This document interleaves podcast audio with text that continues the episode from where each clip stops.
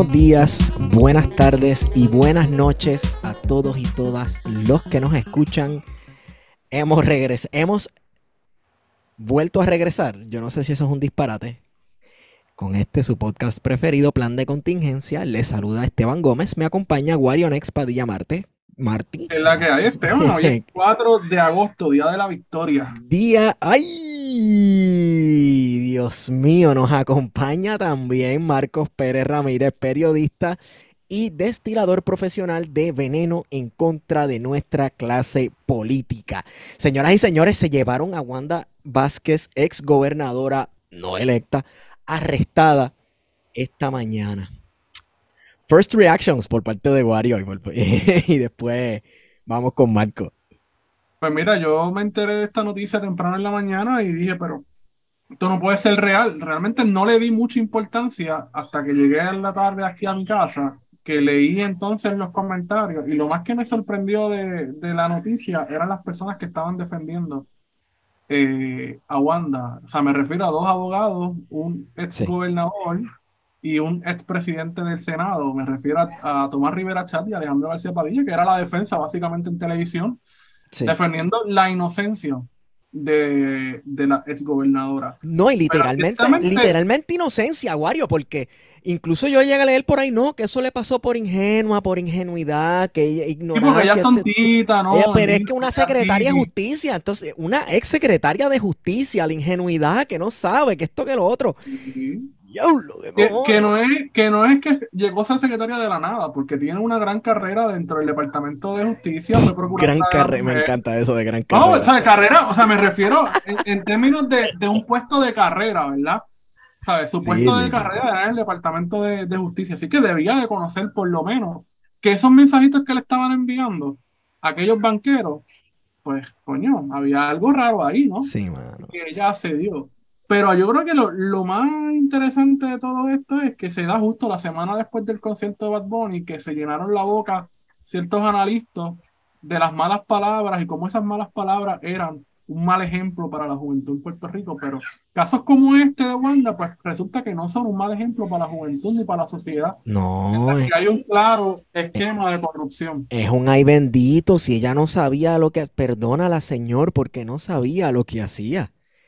Ella es inocente, Guarionex. La pobre señora con una carrera ilustre, tanto política y al servicio del pueblo de Puerto Rico. Esto es imposible. Entonces, lo más gracioso de todo esto es que nosotros, que estamos fresquecitos de, entrevistar a un agente de la CIA, vayan y escuchen esa nota al cárcel este, ¿verdad? Y, y, en un momento dado, yo creo que fuera del aire y también con el contacto que nos dio el número de este, de este señor Félix, nos dijo no, porque el FBI se pelea la, la, o sea, el FBI es bien celoso con su jurisprudencia sobre Puerto Rico. Eh, y, y, ¿verdad? Con esta cuestión de la jurisdicción y lo que les compete, y por eso la CIA no funcionaba en territorio de Puerto Rico. Sí, ajá. Este, y de momento vemos que un ex agente del FBI se fue enredado, uno de los boys, o sea, los que limpian la casa también están sucios los cocorocos, como dicen por ahí. los Federico. ¿Qué nos haríamos sin ellos, ah, Marcos? Los Federico, los cocorocos. Bueno, hay, hay un co-conspirador que aparece junto a la ex gobernadora no electa, sucesorial, y el banquero venezolano Herrera Belutir. Yo voy a leer dos puntos del pliego acusatorio, el 32 y el 33 Dice, entre aproximadamente diciembre del 2019 y julio del 2020, Herrera Rossini y sus co-conspiradores se reunieron con Vázquez en el distrito de Puerto Rico para discutir la solicitud de Herrera para que removiera el oficial de comisionado de instituciones financieras que regula Bancrédito, que era el, el banco de Herrera Bellutini que es un banco offshore banking. Y para que en su lugar se nombrara a un nuevo comisionado en intercambio por las, los sobornos de Herrera.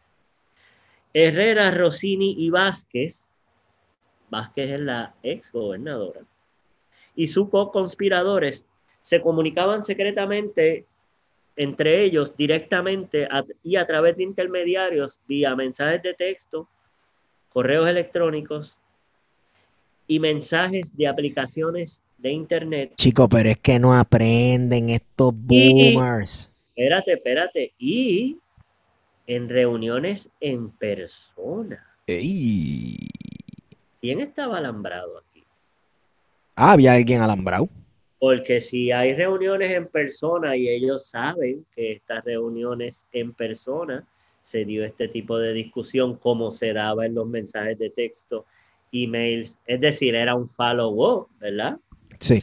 O aparece en una cena en el que el banquero Bellutini está con la gobernadora en una cena y le escribe el señor John Blakeman, que era de la avanzada de la campaña de la exgobernadora Vázquez. Blakeman le dice a Bellutini por texto cuándo vamos a hacer el negocio para apoyar la campaña de la gobernadora y Bellutini le dice, la tengo al lado. Si vamos a todas, le meto dos millones a la campaña, dice Bellutini. Eso está en el pliego acusatorio.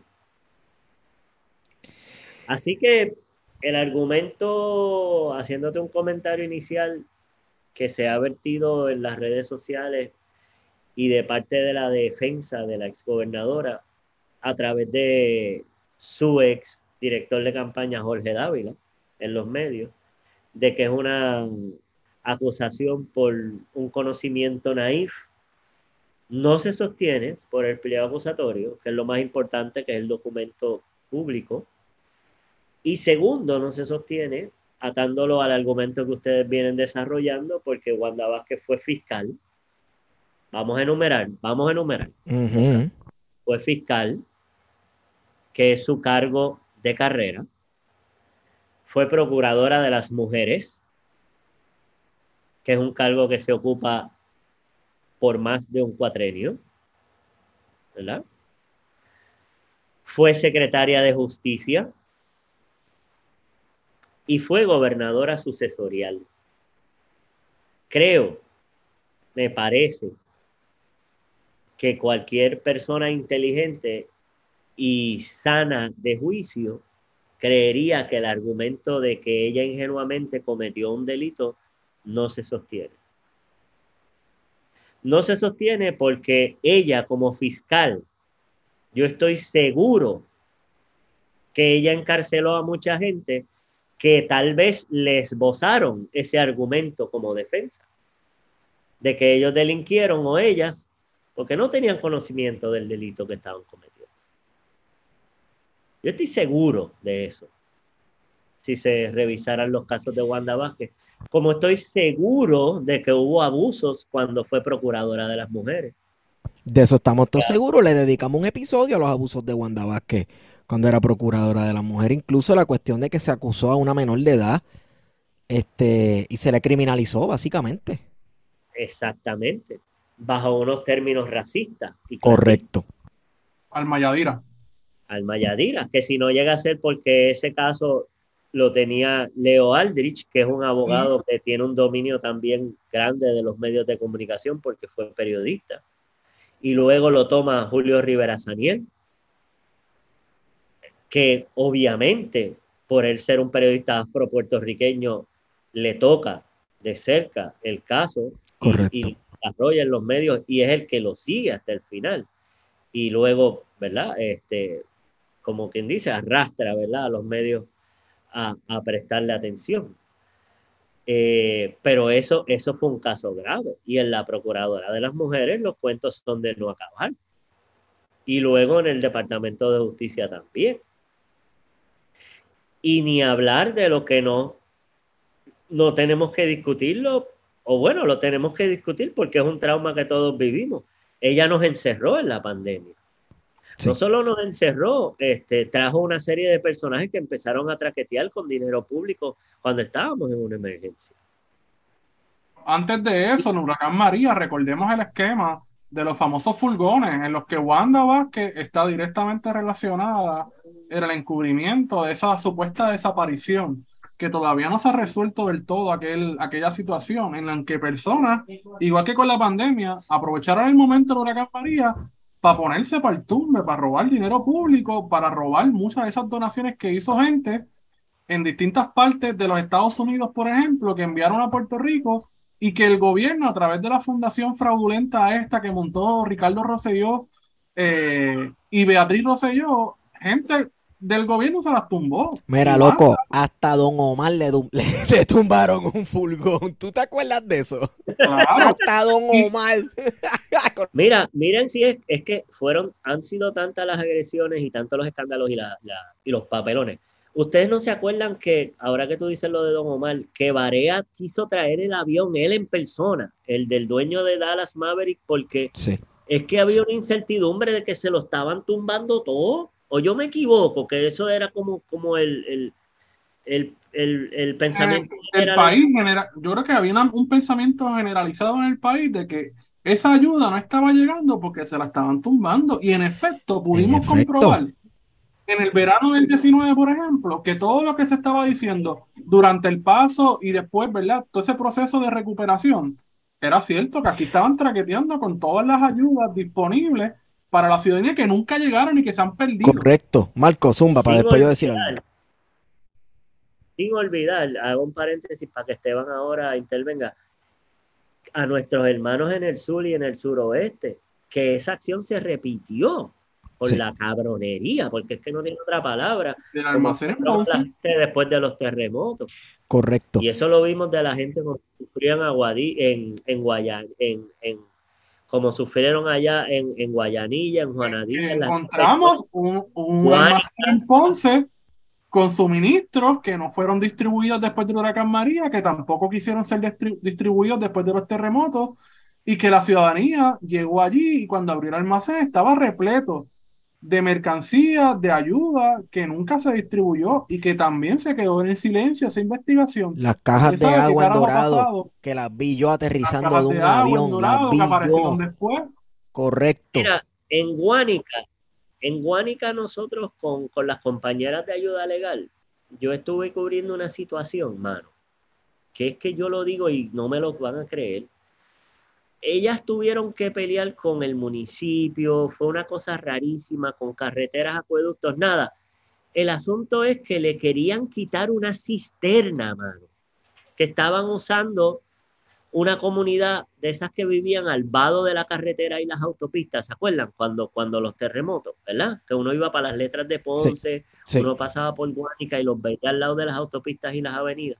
Mano, le querían quitar una cisterna que ellos tenían o sea, le querían quitar el agua, mano. O sea, diablo, o sea, a unos niveles de, que, vamos a hablarlo claro, estos son crímenes de lesa humanidad. O sea, tú, tú le privas del agua a una persona.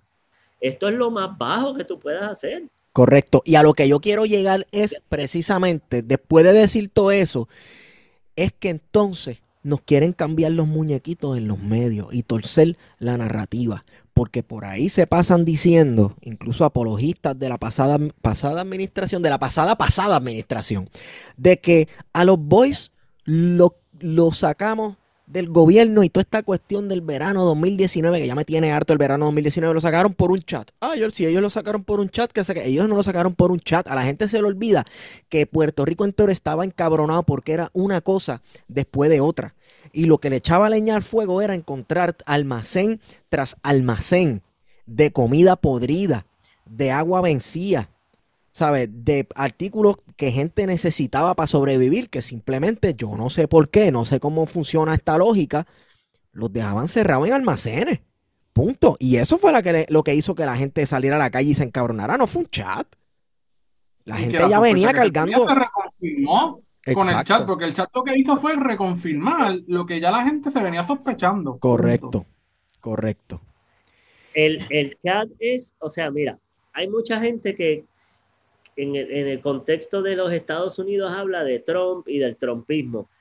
Trump es el barrito, ¿verdad? Que se manifiesta en la superficie de algo que hay por debajo. Correcto. En ese sentido, ese chat, como ustedes dicen, fue lo que explotó el barrito, el pus que, sale a la superficie de algo que estaba debajo, que es el manejo de María, el manejo de los terremotos, el des, no solo eso, el desdén con el que nos trataban a diario en las conferencias de prensa y a la gente en necesidad, negando unas realidades que estaban pasando y que sabíamos nosotros como país que las estábamos viviendo, falta de medicamentos, mala logística de distribución de los primeros artículos de primera necesidad, valga la redundancia, eh, papelones que no había ningún, no es ninguna estructura para prioridades en donde las emergencias eran primero, luego segundo, etcétera. E, era un papelón. Y entonces lo que pasó con el chat es que nos confirmó todo lo que hablábamos entre nosotros como ciudadanas y ciudadanos. Esto está pasando, esto es mentira, esto sí, que tú crees que esto, lo otro, que muchos nos desprecian y finalmente destapamos el cajón y vimos las cucarachas. Eso Correcto. fue todo. ¿Y por qué hacer alusión al chat hasta atrás, al huracán María y al terremoto? Porque la ex gobernadora Wanda Vázquez fue una de las constantes en todo esto que nosotros estamos hablando. Ella fue, ¿sabes? Ella fue parte de esa administración, a la gente se le olvida, ella fue parte de ese desastre. Entonces, no recordamos las conferencias de prensa de ella con Pesquera. ¿Verdad? Sí.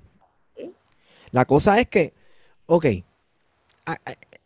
hay una cuestión de diablo, maldita sea que tengan que ser los federales que se lleven esta gente, maldita sea que seamos un país ocupado y que sea toda esta cuestión colonial. A la vez, corriendo paralelo a eso, bueno, hay un sentimiento de catarsis al ver que esta mujer la fueron a buscar para llevársela a arrestar por corrupta, porque en realidad era lo que todo el mundo estaba loco porque ocurriera. Lástima que seamos colonia y haya tenido que ser los federales que son otros corruptos, este es el meme de Spider-Man otra vez, los federales que son otros corruptos a nivel que hasta uno mismo de ellos se llevaron enjedado en la cuestión. ¿Verdad? Pero eh, eh, eh, una cosa no invalida a la otra.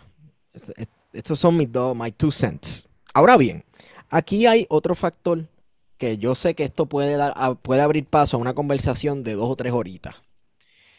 Porque llevamos semanas haciendo, hablando de esto en la conversación nacional y es ¿qué tiene que ver el dinero venezolano en todo esto? Porque escucho sonar demasiado que si van crédito, que si chavos de Venezuela. Irónicamente, poco después, poco después de que se acusara a Bad Bunny, que, que, al igual que plan de, contingencia, él lo, lo, financia Maduro y Hugo Chávez y todas esas cosas. Así es.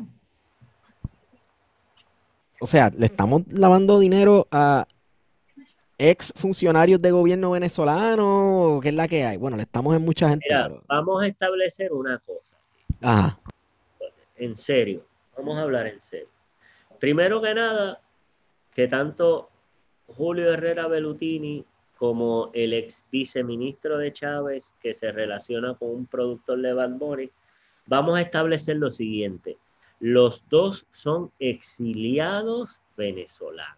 Esto es como hablar de Luis Posada Carriles y los Estefan, ¿verdad? Es lo mismo. Espérate, cógelo suave, cógelo suave. son exiliados, son gente que se fue porque estaban encabronados con el régimen. Pero, pero, pero no llegan a ese nivel. No, no, estamos hablando de gente que pone bomba. No estamos hablando de Julito Labatú, yo entiendo. Y no quieren, no quieren volarse equipos deportivos ni nada de esas Exacto. Pero, pero, pero. ay, ay, ay. Pero, pero son exiliados. Los dos, ¿ok? Vamos a establecer eso claro. Los dos son exiliados y en el caso del productor de Bad Bunny es una persona exiliada en Florida. En el caso de Bad Bunny, tanto como en el caso de, perdón, del productor, corrido, del productor de Bad Bunny, como el ex, el banquero Bellutini, son personas que tienen un capital después que se fueron de Venezuela. Lo tienen. En el caso del productor de Bad Bunny, se alega en esa demanda de que le prestaron dos millones de dólares al productor de Bad Bunny. Y en el caso de Bellutini, no, no es esto, no hay que ser eh, Thomas Friedman ni eh, el colega Oscar Serrano. Esto usted ponga Julio Herrera Bellutini, Venezuela en Google y de enter. Y busque las noticias que aparecen del señor a ver si no aparece de que hay unas sospechas y hubo una orden de captura de él, de la Interpol, por llevarse un dinero de Venezuela. Entonces, ¿cómo, cómo el ex, ex viceministro y banquero y ex banquero en su patria, Bellutini, aparecen en Florida y en Estados Unidos con millones de dólares. En el caso del ex viceministro de Chávez, no solo le dio dos millones, sino que le pagó la deuda. Alega la demanda. Así que tenía dinero. Oye, qué, persona generosa, ¿verdad? Sí. Eh, y Belutini también. Tenía dos millones para tirarle a la campaña de Wanda. Lo discutió personalmente con ella, lo discutió con Blakeman, con, con todo el equipo. Y, de, y, de, y ese dinero inicial, ¿de dónde lo trajo Julio Herrera? Me pregunto yo. Que también hay unas transacciones que se hicieron en las Bahamas. Y eh, vuelvo y digo, eh, no, esto no es eh, un ejercicio de, de ¿verdad? De, un periodismo super deep. O sea, pónganlo en Google y búsquenlo. Hay muchísimas noticias sobre este individuo y sobre sus transacciones y sobre su familia, que incluye relaciones con, la diseñadora Carolina Herrera, que es venezolana también. Tiene un tracto eh, grande de relación con el exilio venezolano. Y a lo que voy es que estos personajes, la actividad sospechosa delictiva que han relacionado, no creo que tenga que ver con el gobierno de la República Bolivariana, sino que son actividades que ellos desarrollaron cuando se fueron de Venezuela. Vamos a ser, vamos, vamos a ser realistas y vuelvo otra vez. Eh, eh, quiero, déjame terminar eso mismo haciendo un planteamiento realista.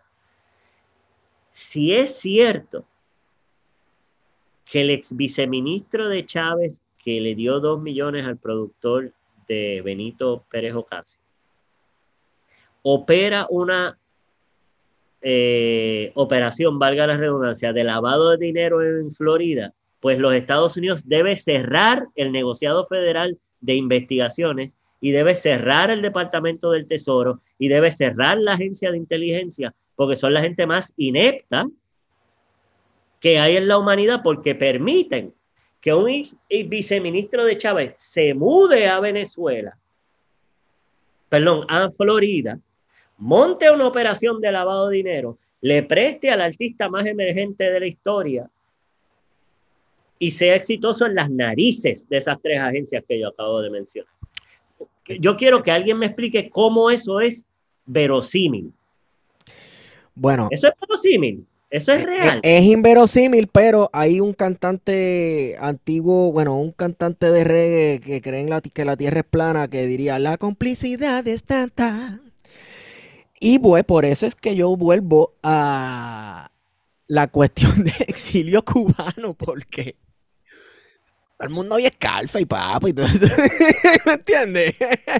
Uno se pregunta de dónde sale todo este dinero. Pues mira, puede, pudo haber salido de un lado como pudo haber salido de otro de actividades ilícitas, punto. Y sabemos que las agencias gubernamentales estadounidenses, eso dependiendo de cuál sea el exilio, te apoyan o no te apoyan en tu bayoya, como dice Tego Calderón. Y, y pues, tú sabes, wow Gente con negocios ilícitos utilizando artistas urbanos para limpiar su dinero. Nunca antes he escuchado en la historia. Lo que pasa es que como se trata de un exilio que se le trata con cariño, al igual que se le trató al exilio cubano con cariño por décadas, pues vamos.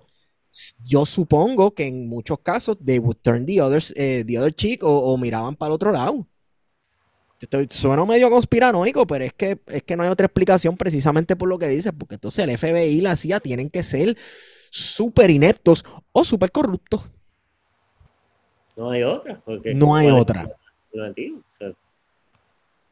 porque es la realidad. Este, si, si eso fuera así, ah, pues entonces el gobierno de Venezuela ha infiltrado en Florida a esta cantidad de exministros, como los cinco hizo Cuba con los cinco y que los envió directamente a espiar. Ahí no era de que, de que, ¿verdad? Los envió a lavar dinero ni tres carajos, los enviaron a espiar a la operación de Hermanos del Rescate. Pues en este caso, mira que Venezuela, qué, qué exitosa fue que ha metido ministros a lavar dinero.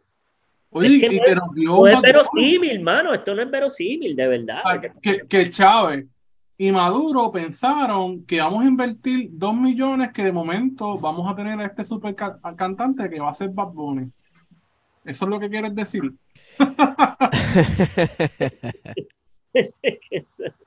Un tipo que era, que, que andaba con la gorrita para el lado, como el de los helados Paico, con el que Gerandi se sacaba fotos cuando sacó el certificado de comercio exterior.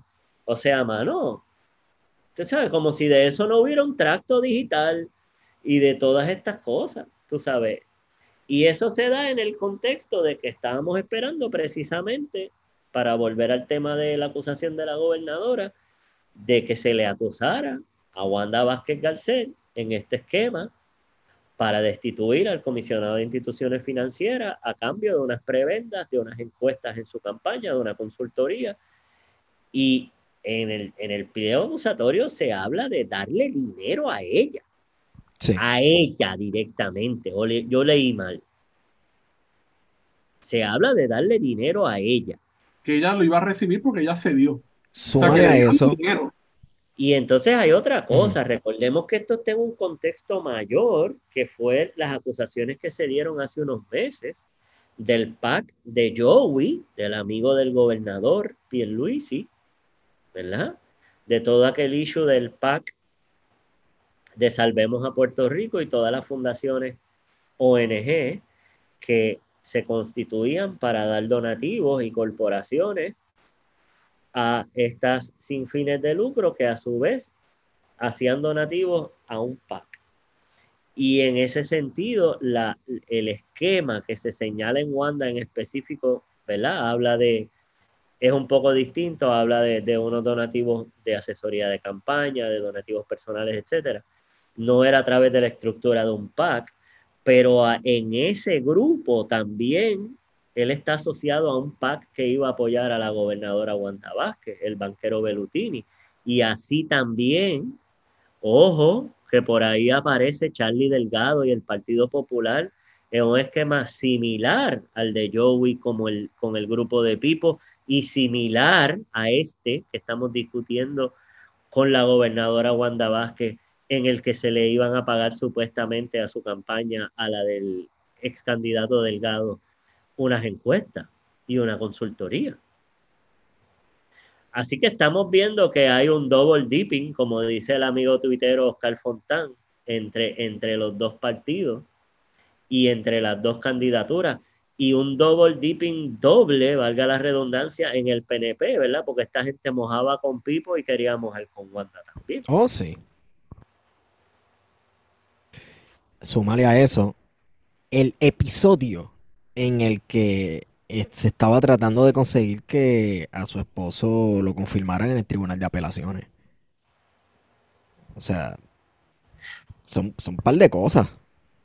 Son- Esto, esto no aparece en esta acusación, pero No. hay un personaje que está relacionado a este grupo del banquero Belutini y aparecen esas noticias de- del esposo de la gobernadora Vázquez, que es el juez. Eh, y Que compró un carro cash de la nada. Fahad Gafar, que es Mm. un banquero también relacionado con, con banqueros de ley hasta 60, ley 22. Eh, y Gafar es el que le consigue, bueno, eso hasta hubo discusiones tuiteras de que es un BMW cabroncísimo. Este, es un carro de coleccionista, no es un BMW cualquiera, no es un 360 como tiene el caco de aquí de Vistamar, mis vecinos, en Carolina. Esto es un BM cabrón de colección que no hay, no hay miles, hay poco. De Eso, este ese carro él lo iba a usar Álvaro Díaz para frontear en los videos de rap. Eso era. Ya Es un- se le acabó el pan de bueno, piquito. Ahí tú lo has resumido, es un carrazo que podría salir en un video de rap, no es, no es un tercercito bien. Sí, exacto. Esto es un carrazo. Así que este señor le consiguieron un gran carro eh, en una transacción que todavía no se ha explicado bien. Eso es otra cosa. Eh, eh, ese, esos reportajes que hizo el compañero Oscar Serrano exhaustivo sobre esa transacción no se ha explicado bien. Nunca. Y de hecho, se esperaba, ¿verdad? Que cuando se llevó otra vez y lo insistió tanto el gobernador de Puerto Rico en renominar al juez Reverón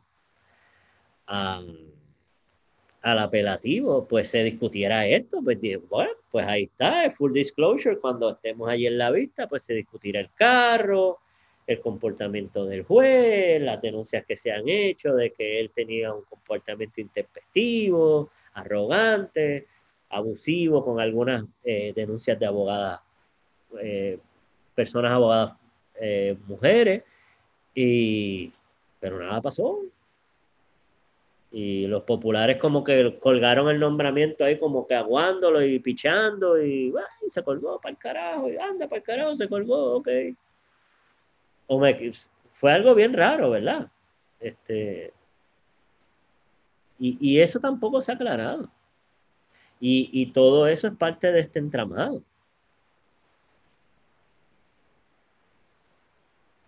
Lo que quedan, lo que quedan ahí son más, más, más preguntas, ¿verdad? Y cuestionamientos de qué exactamente, eh, ¿sabes? Cuán grande es todo este esquema, cabrón, porque, ¿sabes? Estamos hablando que por un lado hemos hablado específicamente de Wanda, pero este esquema del que se está hablando del Super PAC que financió la campaña de Wanda, también hay un Super PAC que financió la campaña de Charlie Delgado, que es la misma gente de la que hemos estado hablando, los venezolanos de Bancrédito, que a su vez tenían como abogado a Alejandro García Padilla, notorio gobernador de Puerto Rico, que ha invertido también bastante en la industria del cannabis. Y que eh, bastante se le ha reído las gracias. Y que bastante le han reído las gracias porque es el nene lindo, igual que se hacía con Wanda, que decían que era Titi Wanda, a García Padilla le ha caído exactamente lo mismo porque es un tipo que es guapo, etcétera, y le dejan pasar todas las cabronerías, eh, pero es un tipo que sigue en los medios de comunicación con un clarísimo eh, conflicto de intereses, analizando este caso, cabrón, ¿sabes? Tú eres el fucking abogado del tipo. Tú eres el abogado del banquero venezolano y estás en televisión nacional, en Telemundo, ¿verdad? Entre noticias, analizando el caso de Wanda, que está vinculado al jefe tuyo, cabrón. ¿Sabes? ¿Cómo tú no le dices eso a los televidentes? Y eso es un problema ético, no solamente para él como, como opinionólogo, ¿verdad? Si existe tal cosa como esa, ¿verdad? Porque básicamente cualquier pendejo que haya llegado a la política, eh, y si tiene casos de corrupción, mejor, ¿verdad? Pero en este caso, eh, todavía no ha salido nada.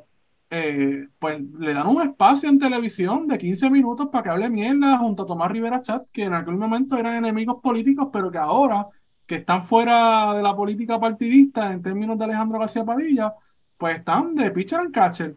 Y García Padilla defendiendo a eh, Tomás Rivera Chat defendiendo a García Padilla. Y García Padilla defendiendo a Tomás Rivera Chat. Y así es que básicamente funciona. PNPPD. Sí, sí, o sea que Todavía no hemos visto la información de ese superpad que financió la campaña de Charlie Delgado, pero ciertamente el gobernador eh, García Padilla está implicado.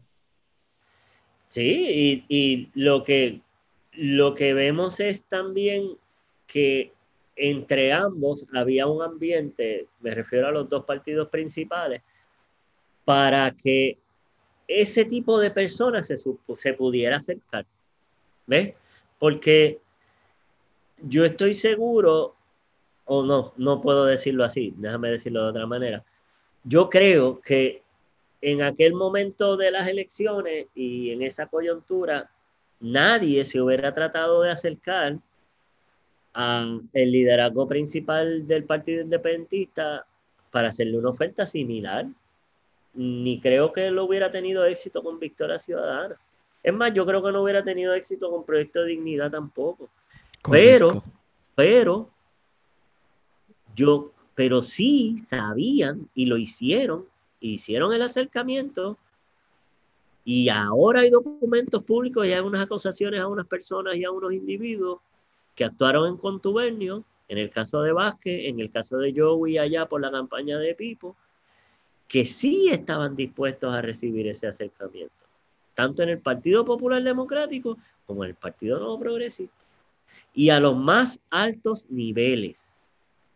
Y una coordinación como nunca antes vista para delinquir con ese tipo de donativo e inclusive que me parece, se los digo, ustedes saben que aquí yo soy el Yoda del Corillo, el viejo. Yo nunca había visto una gente tan temeraria con campañas electorales federales, mano. Con mentir en informes de y que, wow, cabrón, de verdad que. Y yo lo digo como ecologista, como independentista, que creo en, en la soberanía de Puerto Rico, pero me, me, parece tan temerario y tan loco. O sea, nunca había habido una gente que no fuera ya, pues los loquitos como Edison Misla y, los corruptos que ya, o sea, ya estos son los trademarks de, de los capos, pero un grupo tan grande de gente actuando en contubernio con el mismo patrón de comportamiento para delinquir del saque, es que no llegamos y de momento vimos, wow, que muchos chavos hay aquí, cuántos fondos federales. No, no, no, no, no. Es que sabemos que hay chavos y vinimos a esto. Y del saque están violando estructuras electorales federales y del saque de Puerto Rico, ¿qué carajo? Eso es como ponerme una bola corta para la 3, o sea, le voy a dar y la pongo antes de la línea de restricción, muerto la risa, o sea, el quileo es inminente ese es fácil, pero en lo federal, que también tiene otras complejidades, todos esos informes eh, son un poco más estrictos que en el, en, en, en el ámbito de Puerto Rico, pues es, es, bien sorprendente y que lo hagan, vuelvo y repito, porque esta es otra propaganda de los fotutos y de la, de la ultraderecha y del Partido Nuevo Progresista. Ah, son casos aislados y de Titiwandi bendito es que ella es tan ingenuo, ay Dios mío. No, no, no, no, no, no, no, no. No, no son casos aislados. Es un sistema, es un modus operandi de ellos robar. En unos niveles opera de unas maneras más sofisticadas y en otros niveles, pues bendito, es Tata y Nelson este, cogiendo eh, eh, sobornos por ATH, ¿verdad? Las formas más burlas y más tontas de, de estas cosas. Pero todos están en la misma actividad delinquir y usar el aparato del Estado para enriquecerse. Y, yo creo que también hay una, hay una cosa aquí, ¿verdad? Importante, que es que eh, hay algo sistemático que tú mencionas, ¿verdad? De que al principio teníamos personas como Edison Milas Aldadrondo que no necesariamente eran los pejes gordos, ¿verdad? Aquí tenemos una gobernadora que no es poca cosa, cosa que fue reseñada incluso por el New York Times y otros medios internacionales. Vergüenza eh, nacional. ¿Viste a Fortuño que tiene vergüenza, bendito? Ay, Dios. Es que tiene envidia porque quiere estar ahí también. Ey.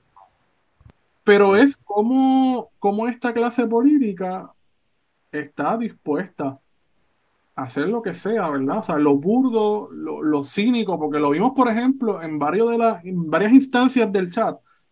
Ah, vamos a tirarle los muertos ahí a, a los cuervos. Búscate un muerto. Se fue sobrino, ¿verdad? Por ejemplo. Sí. Eh, o vamos a quitar de la de los FIC, ¿verdad? De la Oficina de Instituciones Financieras a, a la esposa de Juan Dalmao. O vamos a fabricarle un caso a Natal sea, estas cosas ellas las decían así, esa, de sí. esa manera así, bien abierta. Sí. Recordemos también que en ese chat, ahí tú enumeraste a dos personas que todavía, este, una de ellas ocupa su cargo de carrera, que es la, la esposa del, del licenciado Dalmau, pero también ahí se habló. El licenciado Orona y todos esos personajuchos que tú has mencionado ahí, desde, desde Cristian Sobrino, etcétera, de remover al monitor de la policía de Puerto Rico un tribunal federal. Uh -huh. De remover un funcionario nombrado por el Tribunal Federal en la jurisdicción de Puerto Rico. Eso y, no y... lo hizo el PIB, eso no lo hizo Victoria Ciudadana. Eso no lo no hizo lo Filiberto en vida. ni Filiberto Ojeda, ni lo hizo Carmen Yolín Cruz. Eso lo hizo Orona y el grupo alrededor de la basura de Ricardo Rosillo. que es una basura. Y eso está ahí en ese chat.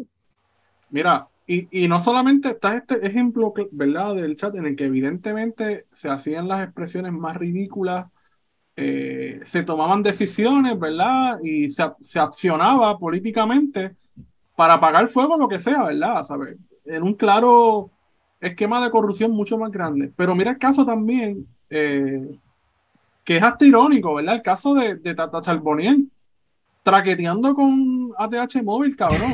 eso fue, eso estuvo cabrón. Un esquema por ATH móvil como si eso fuera súper escondido. ¿Sabes? Eh, Esta eh, gente a la misma vez es bien bruta.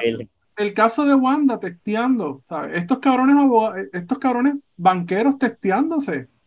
Sí. Abogados. Abogados, cabrón. Abogados, loco, abogados. Gente que seguramente estudiaron en alguna universidad de mierda de Estados Unidos y que se creen olvidados de que en Venezuela se crean las puta hostia, porque eran olvidas de, de, de apellidos eh, italianos y se querían con todo el poder del mundo y haciendo la brutalidad más grande de evidenciar algo por un mensaje de texto. Ven acá, entonces... De escribirle a la gobernadora. Sí, exacto. Y en ese momento ella era la gobernadora.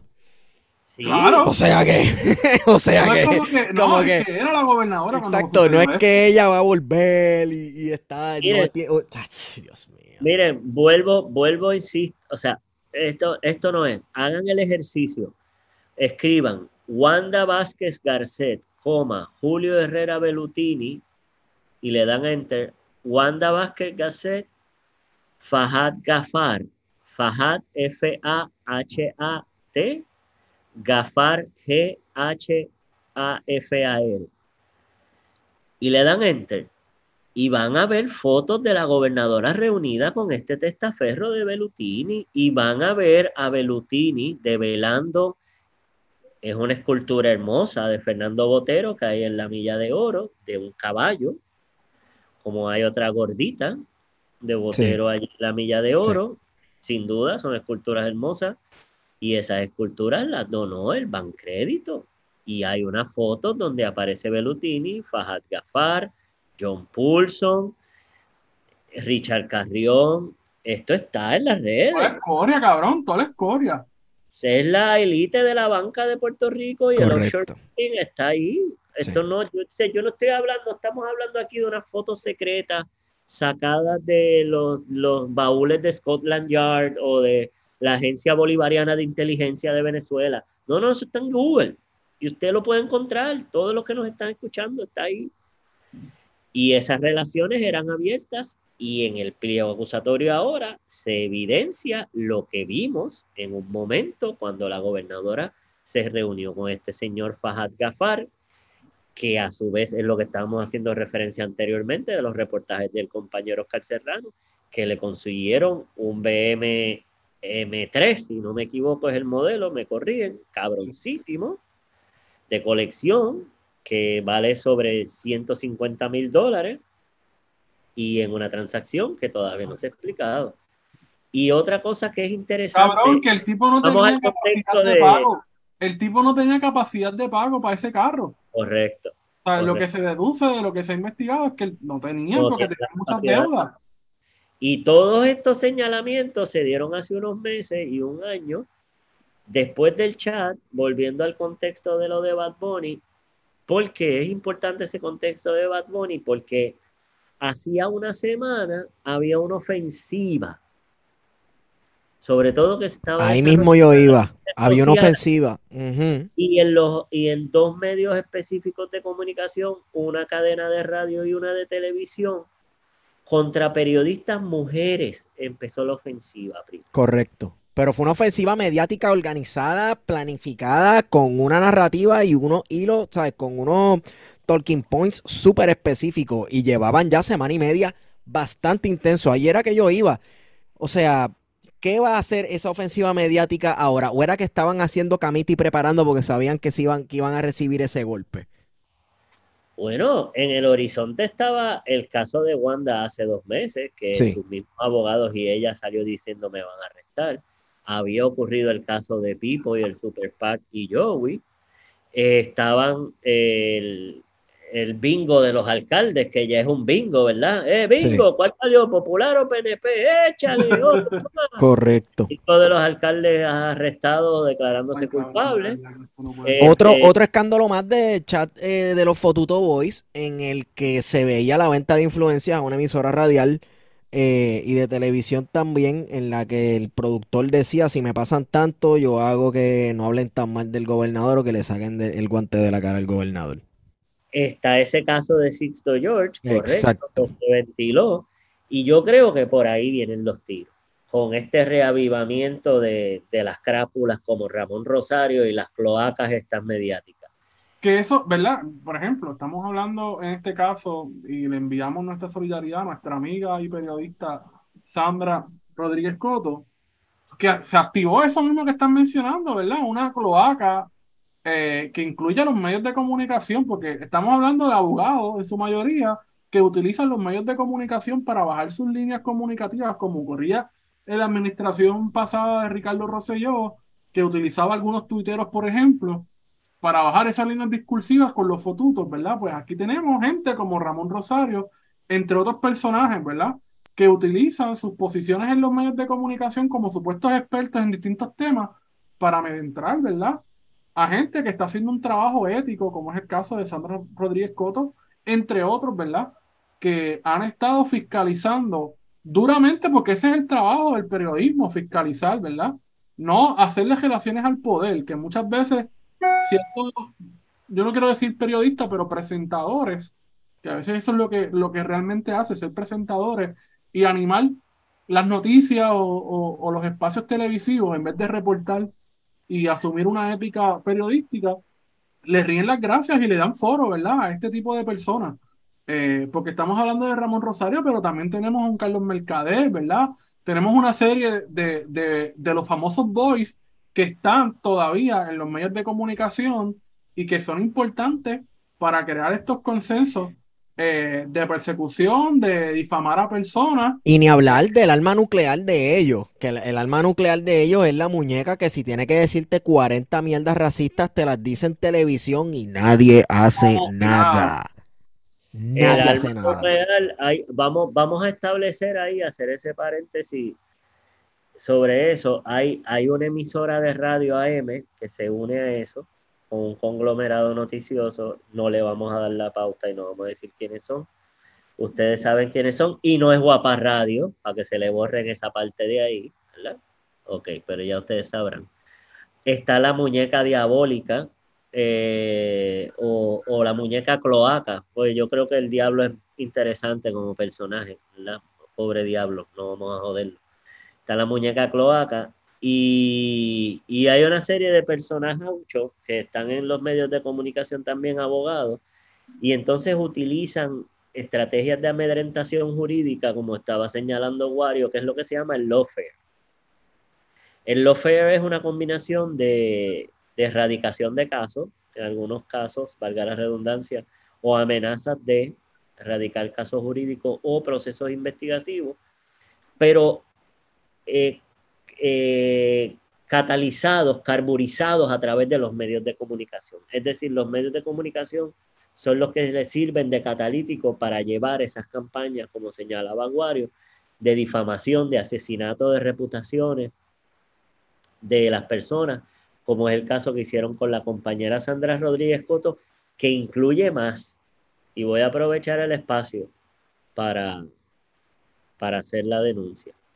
Incluye acoso a sus padres que son ancianos, uno de ellos sobreviviente de cáncer. Incluye acoso a su hija, de la compañera periodista eh, que es una estudiante universitaria eh, con diversidad funcional. Eh, una serie de cosas que rayan más allá de lo grotesco eh, eh, por ejemplo, esa muñeca cloaca hablaba de tumbarle la verja a la casa de, los padres de Sandra. Eso es una amenaza. Eh, en una ocasión, esta persona Antulio Santa Rosa, que es el, el, el morrocollo que está detrás de la muñeca, habló de las finanzas personales de la compañera, porque tiene un caso de quiebra. O sea, esto ha llegado a unos niveles que no se destilaban desde la época de los 70 también en Puerto Rico, donde este tipo de trabajo sucio se hacía con el independentismo puertorriqueño, se hacía con el progresismo puertorriqueño y con el ambientalismo, donde se le fabricaban casos a las personas, se le buscaban desavenencias personales, conflictos amorosos, conflictos laborales, algo que lo descarrilara a ella o a él de su propósito político, social, en el que estaba envuelto, para destruirlo y tomarlo ante la sociedad y que no encontrara lugar. Y en este sentido, lo que están haciendo con Sandra es un comportamiento que se ha seguido repitiendo y sobre todo de parte ¿verdad? Esto lo comenzó el Partido Popular con el nacionalismo, pero el Partido No Progresista lo llevó a unos niveles de gestapo. Recordemos que este es el partido que mató, conspiró para matar jóvenes en el Cerro Maravilla. Y hablando del Cerro Maravilla y de los asesinatos en la década del 70, que nosotros hemos ¿verdad? hablado bastante sobre eso, es bien reveladora la carpeta del FBI y las entradas concernientes, las carpetas del FBI y la entrada de Juan Maribras cuando matan al hijo de Juan Maribras, a Santiago Maripesquera. El FBI pone una entrada de que ese eh, suceso había sido tan y tan traumático para Maribras que era posible que le causara un ataque al corazón o que le diera un infarto, que le diera una pendeja, ¿verdad? Que había que mantener la presión. O sea que si esta gente tiene que meterte presión al punto de que no necesariamente matarte a ti, pero que lo que te lo que esté alrededor tuyo te cause tanto estrés que quedas inoperante, incluso hasta te mueres. Y eso se hace y se ha hecho. Y hemos estado viendo esto todos estos días. Una presión increíble sobre cualquier persona que intente fiscalizar o que intente decir cualquier cosa mala sobre el gobierno de Puerto Rico. Entonces, pues claro, se atreven a hablar de las dictaduras y los regímenes que persiguen, y 1984 y Orwell y esto. Loco, ustedes son eh, este, la distopia. En aquel momento, eh, ¿verdad? El poder colonial, el poder de la metrópoli, sentía como una amenaza a un movimiento eh, vanguardista que estaba dispuesto a, a también aceptar la lucha armada, es que lo estaban expresando públicamente, porque eso eh, nadie se escondía. Correcto. Estas personas estaban expresándolo, iban a los congresos políticos y lo expresaban así, era parte del programa de partido del Partido Socialista Puertorriqueño.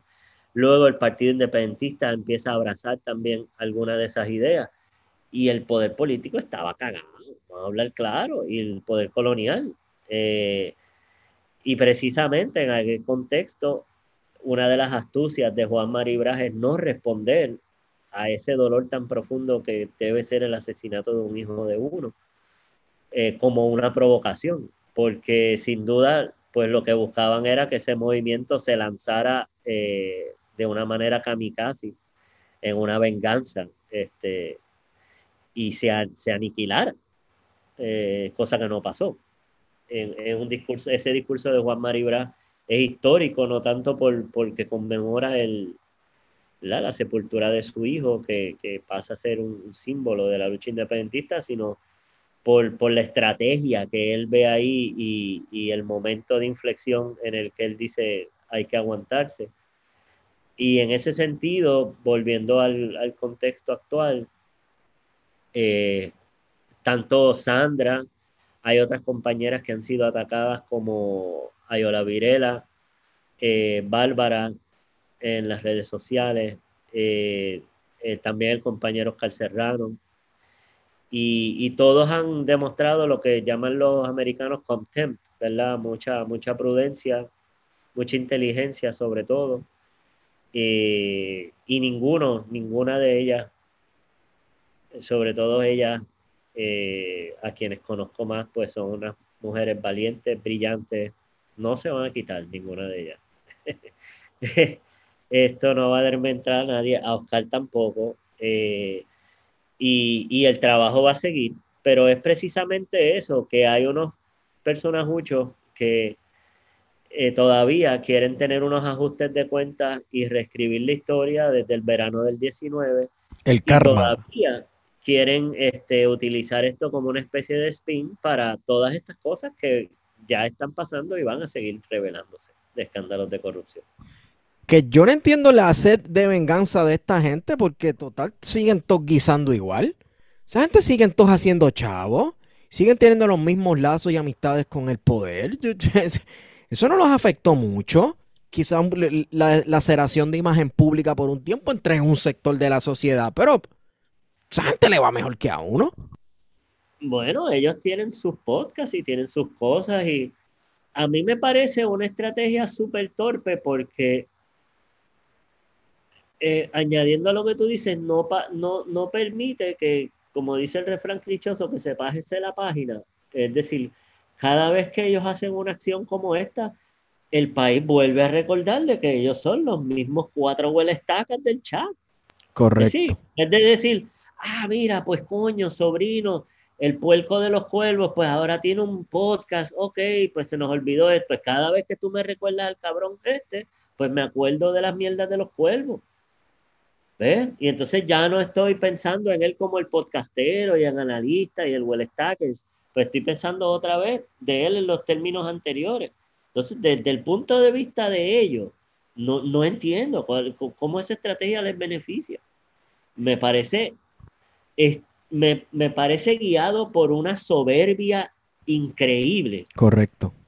Y por una, un, un clasismo y un desprecio de clase que, esta, que a esta gente se le, es que se le nota tan cabrón cuando habla.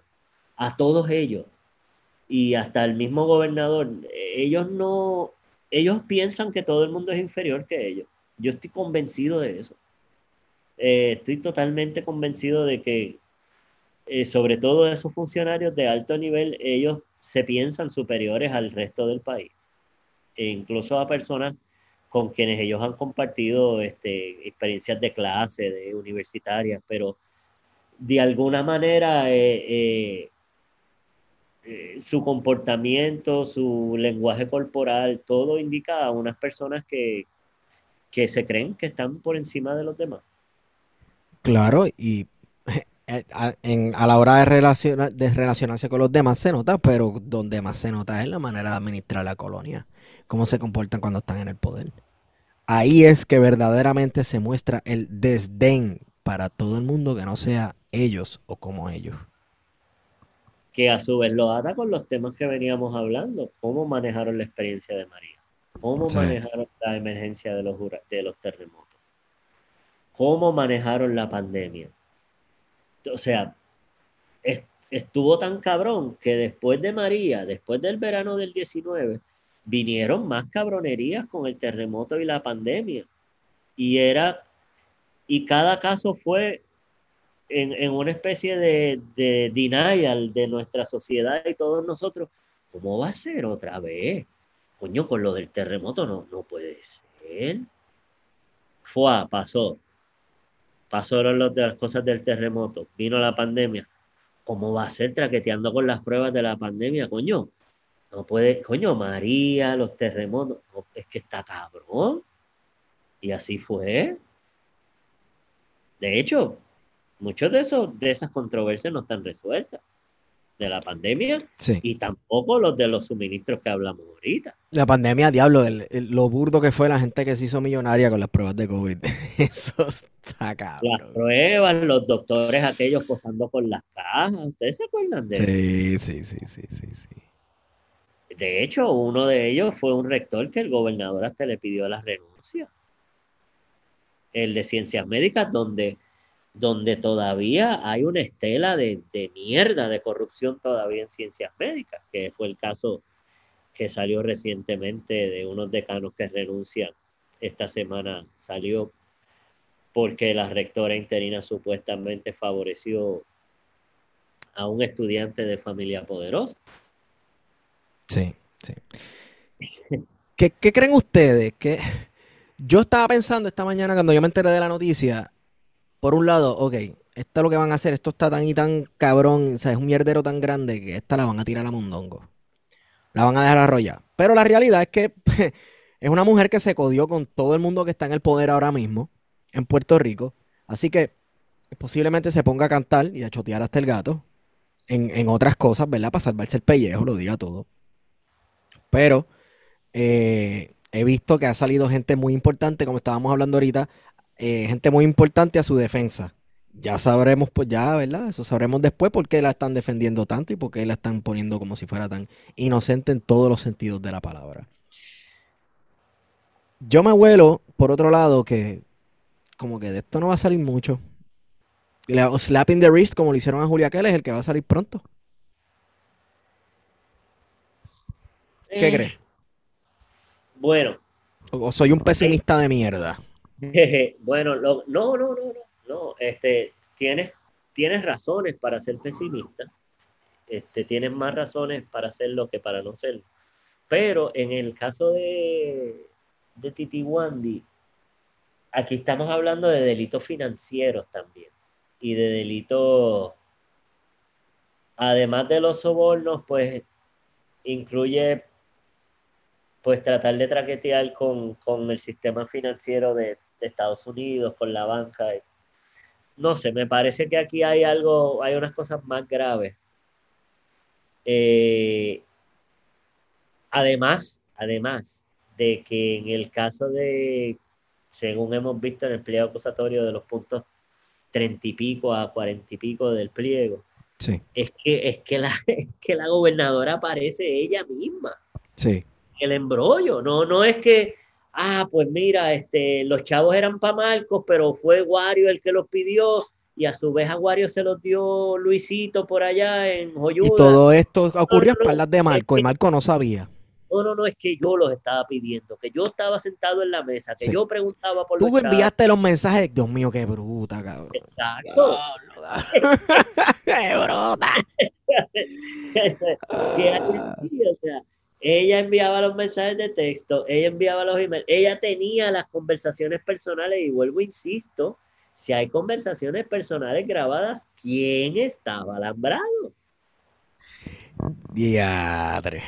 Que eso fue lo que salvó a Pierluisi un poco, la cuestión del poder Ojo, desentenderse que- de la... que- No, porque esto todo pasó a mis espaldas, eso es esta gente traqueteando, inventando, y yo no sabía nada, como José y yo, que tampoco sabía nada, el padre. Bueno, el amigo de Pierluisi estaba alambrado, Joey. Y en el Sí. caso tuyo, puede ser una de las especulaciones. Y si era la propia gobernadora o otra gente de su círculo la que estaba alambrada.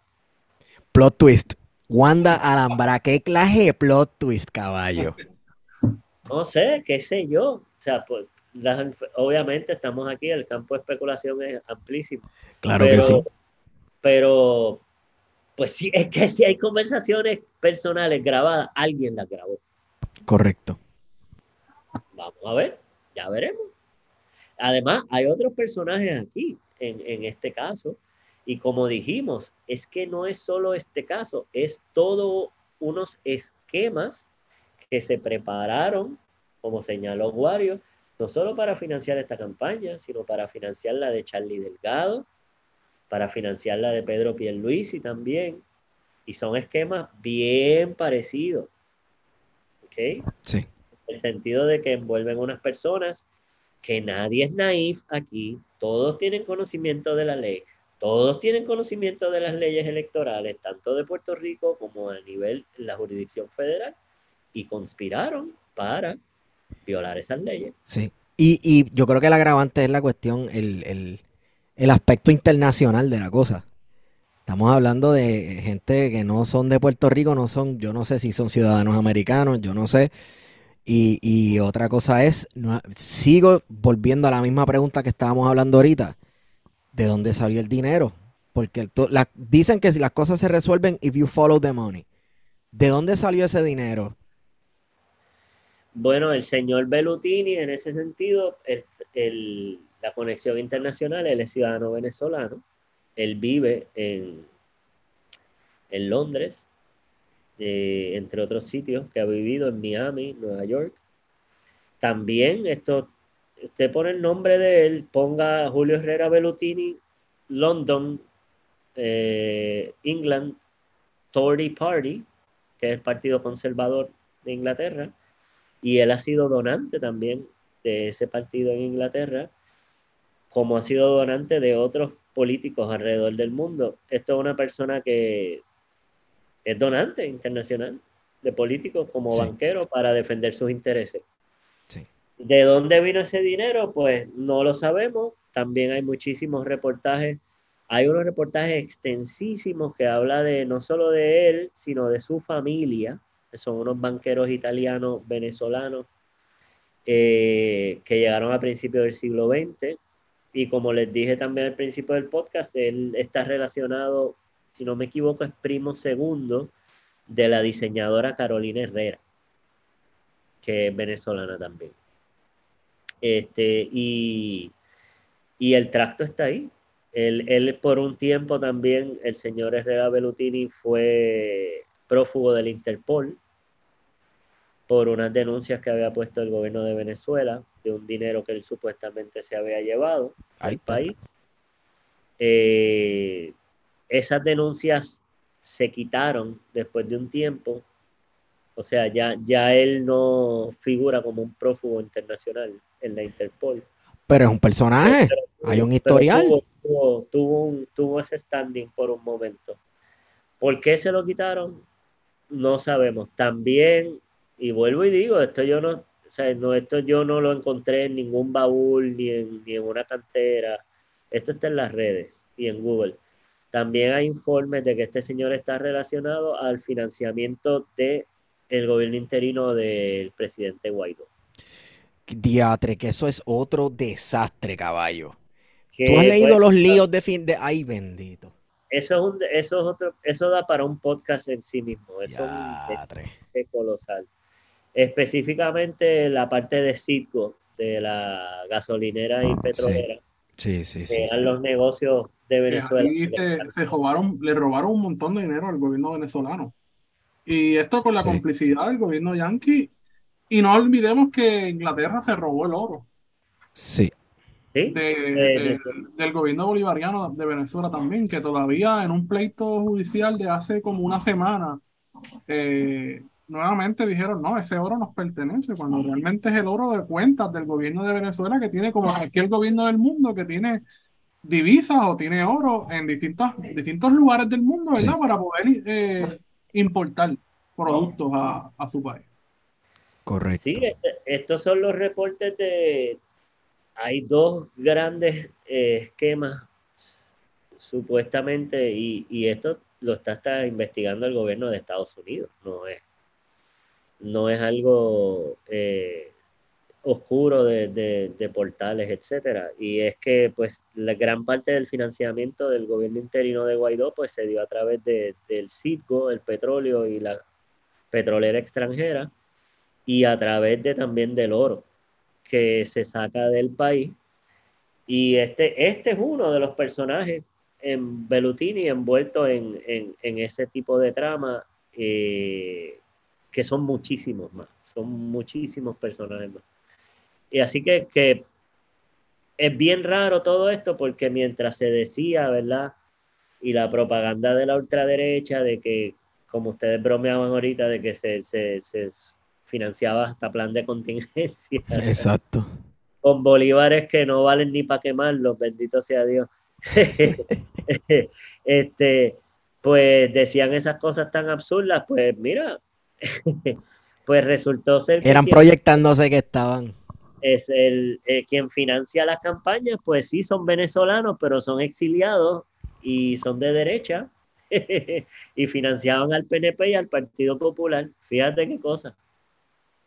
Así que ha sido bien rica, volviendo a lo que hablábamos ahorita, la reacción también de todos estos sectores de derecha que están buscando ajustar cuentas, específicamente los chat boys y también ante la avalancha de casos que hemos visto de corrupción que se ha revelado, sobre todo los casos de agresiones a la naturaleza, apropiación de bienes de dominio público, eh, Y, y traigo esos temas porque a mí me llamó la atención, y a lo mejor ya ustedes lo discutieron en un podcast anterior, a que ustedes no habían visto unos viejitos de condado tumbando una verja en su cabrona vida. Nunca. Yo no los había visto.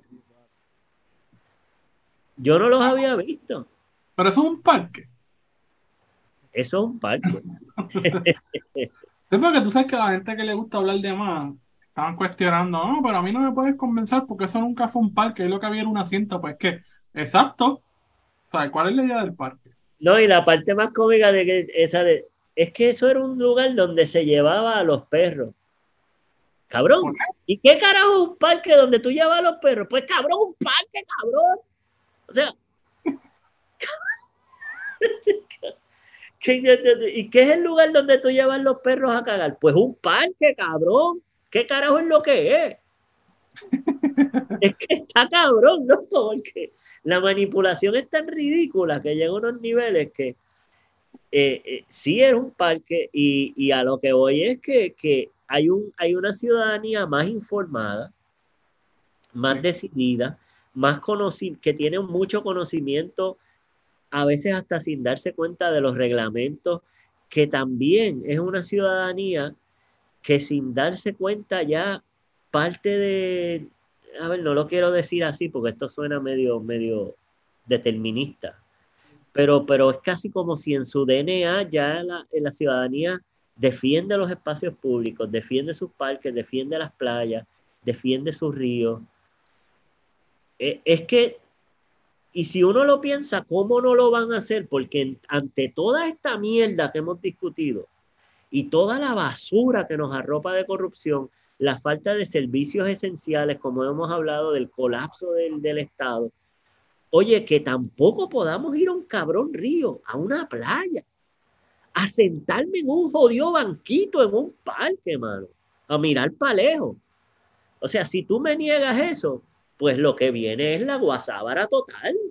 O sea, la, la, la olla va a explotar, mano. Si tú no me permites a mí irme a hacer un body surfing, a pescar un, un, un, un, rayadito a la playa, a tirar mi cañita, mi hermano, tú lo que estás buscando es que yo me vuelva loco. Por eso yo creo que la reacción tan violenta ante los propietarios, yo creo que eran unos gringos que estaban diciéndole a la gente que se asomaba, this is my beach, esta es mi playa y qué sé yo qué diantre. Eh, eh, que la gente dice, ah, esto es tu playa. Y le cayeron allí, bueno, hay una legión de puertorriqueños y puertorriqueñas a gozar ahí en la playa, porque coño, o sea, hasta, hasta, hasta los espacios públicos nos van a quitar. Todo. Todo. Eh, entonces, la olla, como, como le dice la compañera Carmen Enid, va a explotar por algún lado, porque hay tantos fogones prendidos que, que, lo que viene, pues, es una super fogata.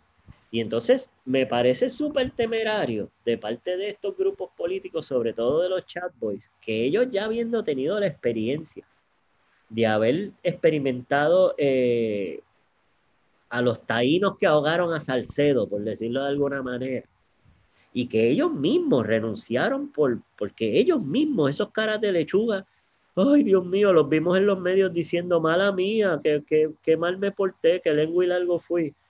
Y ahora tienen la, la osadía de volver para atrás después de haberse enfrentado a esos taínos que ahogaron al Salcedo y querer venir a joder, a reescribir la historia. Y a decir, no, eso no fue lo que yo dije y cuando hay un tracto, cuando hay un tracto digital de todo esto, mano. Si tú dijeras que esto pasó en la época de los abuelos de nosotros, en el mismo en, la que Muñoz Marín cogía de pendeja a la gente. Claro, en la época de Romero se paraba allí, fueron unos héroes, todo el mundo eso es, puñeta. O sea, ahora hay un cabrón tracto digital de todo esto. ¿Qué carajo ellos están hablando, loco? ¿Sabes? No hay manera de reescribir la historia. Lo que pasó fue lo que pasó. Se reveló un chat y la gente confirmó las cabronerías que, sospechábamos. Correcto. Ya, no hay más nada que buscar escribir. Eso es así. Bueno, ¿qué vamos a hacer? yo, quería que también pudiésemos hablar, ¿verdad? Un poco, moviéndonos de esta discusión del caso del condado.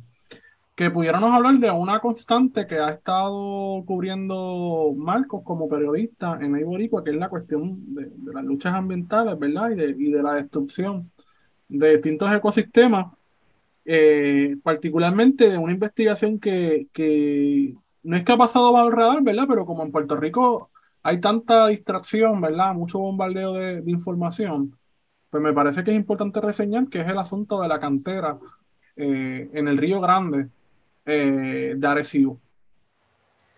Pues mira, nosotros, esto fue una investigación que se llama Cantera de Corrupción, voy a hacer un resumen, de la que ya hay 14 reportajes. Empezó el 22 de junio. déjame, estoy confirmando. Sí, 22 de junio con una noticia que se llama Contrato de dragado viabiliza negocio de cantera en zona protegida del Carso.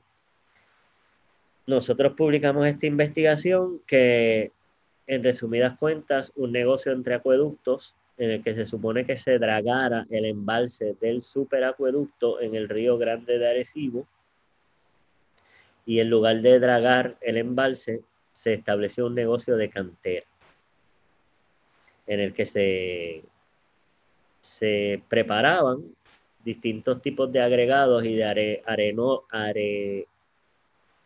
arenores.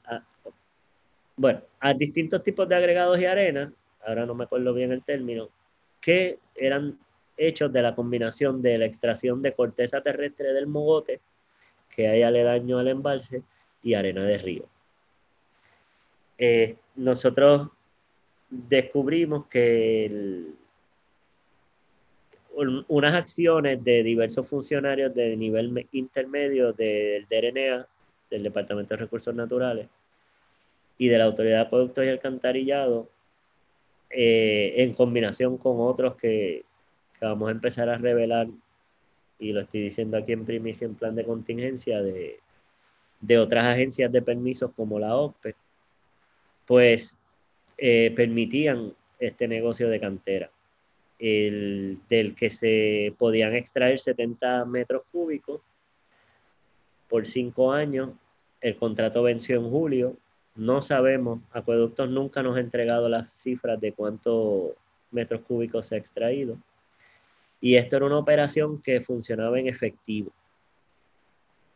No hay registro, no hay bitácora, no hay recibo. Eh, entonces, se le hizo un daño terrible a 17 cuerdas de terreno aproximadamente, más se construyeron cuatro charcas de retención de agua en el embalse. Se dañó el mogote. El mogote es zona protegida especial del Carso. El mogote tiene especies en peligro de extinción desde, el, por ejemplo, la palma de corozo, el árbol de cupey, la maga. Son árboles nativos eh, uno de ellos es el árbol símbolo de Puerto Rico. Eh, hay especies como la boa nativa, la serpiente, muchas especies de aves, sobre todo especies de aves acuáticas que están entre, entre los mogotes y, los ríos y los embalses, como patos, este, chiriría, que es una especie de pato caribeño, y garzas y otro tipo de aves. Eh, se hizo un daño terrible ahí, se devolvía agua utilizada en la operación al río y al embalse, después de operar con unas máquinas de primer modelo avanzadísimas, de, que no las hay en ningún lugar en, el Caribe insular, según la investigación de nosotros. Eh, son máquinas que cuestan cada una sobre 2 millones de dólares y son máquinas para hacer minería no son máquinas para hacer un dragado. La máquina de dragado que hay en la, en la operación nunca la vimos prendida. Eh, la investigación de nosotros comenzó a principios de junio, publicamos a finales de junio, nunca estuvo prendida, seguimos investigando en julio. También obtuvimos más fotografía aérea en esos meses. Nunca la draga estuvo prendida. Nunca hubo, nunca hubo una operación de dragado. Nunca. A los dos días de nosotros revelar la pesquisa, este, que incluía una trama también donde había puertas giratorias, donde estaba el ex secretario del Departamento de Recursos Naturales, Daniel Galán Quercadó, eh, José Jerón Muñiz, el candidato a alcalde de Quebradillas, quienes muchas fuentes no lo siguen ubicando en la cantera hasta recientemente, eh, que es el candidato a alcalde del PNP por Quebradilla, un protegido de Tomás Rivera Chats. Eh, aparece José Memo González, eh, Gabriel Rodríguez Aguiló, una serie de políticos regionales del distrito de Arecibo asociados a, este señor, que aunque no tiene donativos registrados, sí encontramos que tenía un donativo de especie, que es un donativo como el que le querían hacer a Wanda, que es donarle no efectivo, sino servicio. En este caso, pues a, Héctor Martínez le pusieron un vagón en una escuela, en un terreno, perdón, donde hubo una escuela que fue demolida y que fue comprada por el señor Carlos Rodríguez Camacho, que es el dueño de Caribbean Island Construction, la compañía que se supone hiciera el dragado y estableció la cantera. Eh, como les dije, a las en esa misma semana que sale la pesquisa, se emitió una orden de cese y desista de recursos naturales que ellos tardaron una semana en ejecutar. Pasearon la orden de manera rarísima. Eso está registrado en nuestras crónicas. La EPA anunció que investiga. La EPA luego anuncia que tiene el caso del tope de prioridades, que tiene tres recursos asignados. Este, ah, siguió con una serie de irregularidades el caso, con la vista administrativa que estableció el DNA. Nosotros estuvimos en la vista, luego tuvimos una copia de la grabación de la vista y no solo al estar en la vista vimos la serie de irregularidades impresionantes que hubo en esa vista, sino que examinamos esa grabación que obtuvimos y, y sencillamente burdo la, la vista administrativa que hubo, un oficial examinador que es un contratista privado que tiene más de un millón de dólares en contratos con el gobierno de Puerto Rico, eh, más de 600 mil con recursos naturales, y sencillamente no atendió el caso en sus méritos porque el caso en sus méritos es detener la operación de cantera ilegal. No es el dragado, porque vuelvo, insisto, el dragado nunca ocurrió y el oficial examinador, como demostró nuestro reportaje y demuestra la copia de la grabación de la vista que obtuvimos, jamás eh, se refirió al caso de Marra, jamás se refiere a la operación de cantera y él lo que insiste es en reanudar el dragado, que vuelvo, e insisto yo, que nunca ocurrió. Eh, esto se dio, como vuelvo y repito, en la zona protegida del Carso, en el barrio Domingo Ruiz. Esto se une a veintipico de casos que se han venido reportando por el último año en todo Puerto Rico, eh, desde Santa Isabel, en Coamo, perdón, en Camuy, en Joyuda, en el Parquecito Krug que hablábamos ahorita, ahora el Roque de Duprey, y que son casos de apropiación de bienes de dominio público, todos ellos, en el que funcionarios electos o funcionarios de puerta giratoria o funcionarios en agencias intervienen en conjunto con entes privados para apropiarse de bienes de dominio público. Y esto se ha exacerbado también después de la aprobación del reglamento 2020 que sigue vigente y sobre todo con recientemente hay muchos fondos federales de reconstrucción, hay mucho dinero por ahí. Y hay mucha gente bien loquita por ese dinero federal que anda por ahí. Entre ellos, pues los que van a participar de la reconstrucción, la industria del asfalto, la industria del cemento, que se nutría sin duda de este arenero ilegal. ¿Por qué? Porque un detalle técnico, el Carso y la piedra de Carso mezclada con la piedra de río, sobre todo de ese río grande de Arecibo, es de las mejores piedras y el mejor arenón, que es el término que ahorita no me no recordaba, arenón que se utiliza para preparar asfalto. Es el que más solidez le da, el que más firmeza por las características, ¿verdad? Que tiene la roca caliza, entonces cuando se mezcla con, con la piedra de río y la arena de río, pues es un arenón prime, de primer, eso es oro para hacer asfalto. Así que todas estas personas que están detrás del dinero federal de la reconstrucción, pues también estaban detrás de su arena, de su cemento. Y, hay muchas figuras envueltas eh, asociadas a esta operación. Y nada, vamos a seguir investigando. Vienen más revelaciones. Nosotros tenemos información de que esta operación no empezó en enero, cuando le dieron los permisos, ni siquiera empezó en diciembre, empezó en noviembre. Sin ningún permiso, sin ninguna... Y tenemos fotos y tenemos videos para, para evidenciar eso. Tenemos más material que hay posibles violaciones en la subasta misma del negocio. O sea que eh, eh, es, un, es un caso que está podrido del saque del saque completo. Los permisos son fatulos, eh, con coordenadas que no existen, con direcciones que no existen. Eh, por ejemplo, hay un permiso donde se, dice que se va a depositar el material extraído.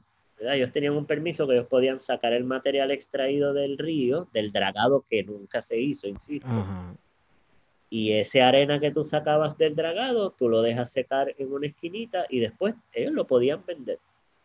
Pues eso no fue lo que pasó. lo que pasó fue que metieron equipo de minar, o sea, lo que fue una operación de, de minería. Correcto. Eh, hay, una, hay una historia de nuestra que se llama Cómo funciona la cantera de CIC, y así mismo la pueden buscar en Google, cómo funciona la cantera de CIC. En 11 pasos, con fotos y videos multimedia, nosotros explicamos cómo funcionaba y a grandes rasgos se sacaba arena del río, se llevaba a una de las máquinas procesadoras, se refinaba esa arena del río, a su vez se estaba extrayendo piedra caliza del carso, se traía otra máquina que también la refinaba esa piedra caliza pulida. Luego eso otra vez volvía a las máquinas y se mezclaba. Y finalmente ese arenón, que es como le llaman, se lavaba, ¿verdad? Algo parecido a como cuando uno coge y está fregando y tiene varios fregaderos con uno con jabón, otro con agua, el otro con menos agua, ¿verdad? Como cuando estamos fregando industrialmente en una cocina de un supermercado, un restaurante grande. Pues algo parecido así, ese arenón al final se lavaba en las charcas hasta que, ¿verdad? Quedaba más refinado y esas máquinas tenían la capacidad, que están allí todavía las máquinas de la operación de cantera, de hacer hasta cinco agregados distintos. O sea, son esas máquinas son, como yo le he comentado a las compañeras cuando he hablado de esto en la radio, los comentarios de programas de comentarios de periodistas, esto es como, esto es como un McLaren. O sea, esto es, estas máquinas son lo más cabrón de hecho, de estas máquinas, usted no va a encontrar máquinas usadas de estas dos en el mercado. No las hay. Son nuevas, nuevas. ¿De quién son las máquinas? De Caribbean Island Construction. De la empresa que se supone que hiciera el dragado. Ok. Y en vez de hacer el dragado, pues instalaron dos máquinas. Una se llama Terex X y otra se llama McCloskey 730, si no me equivoco.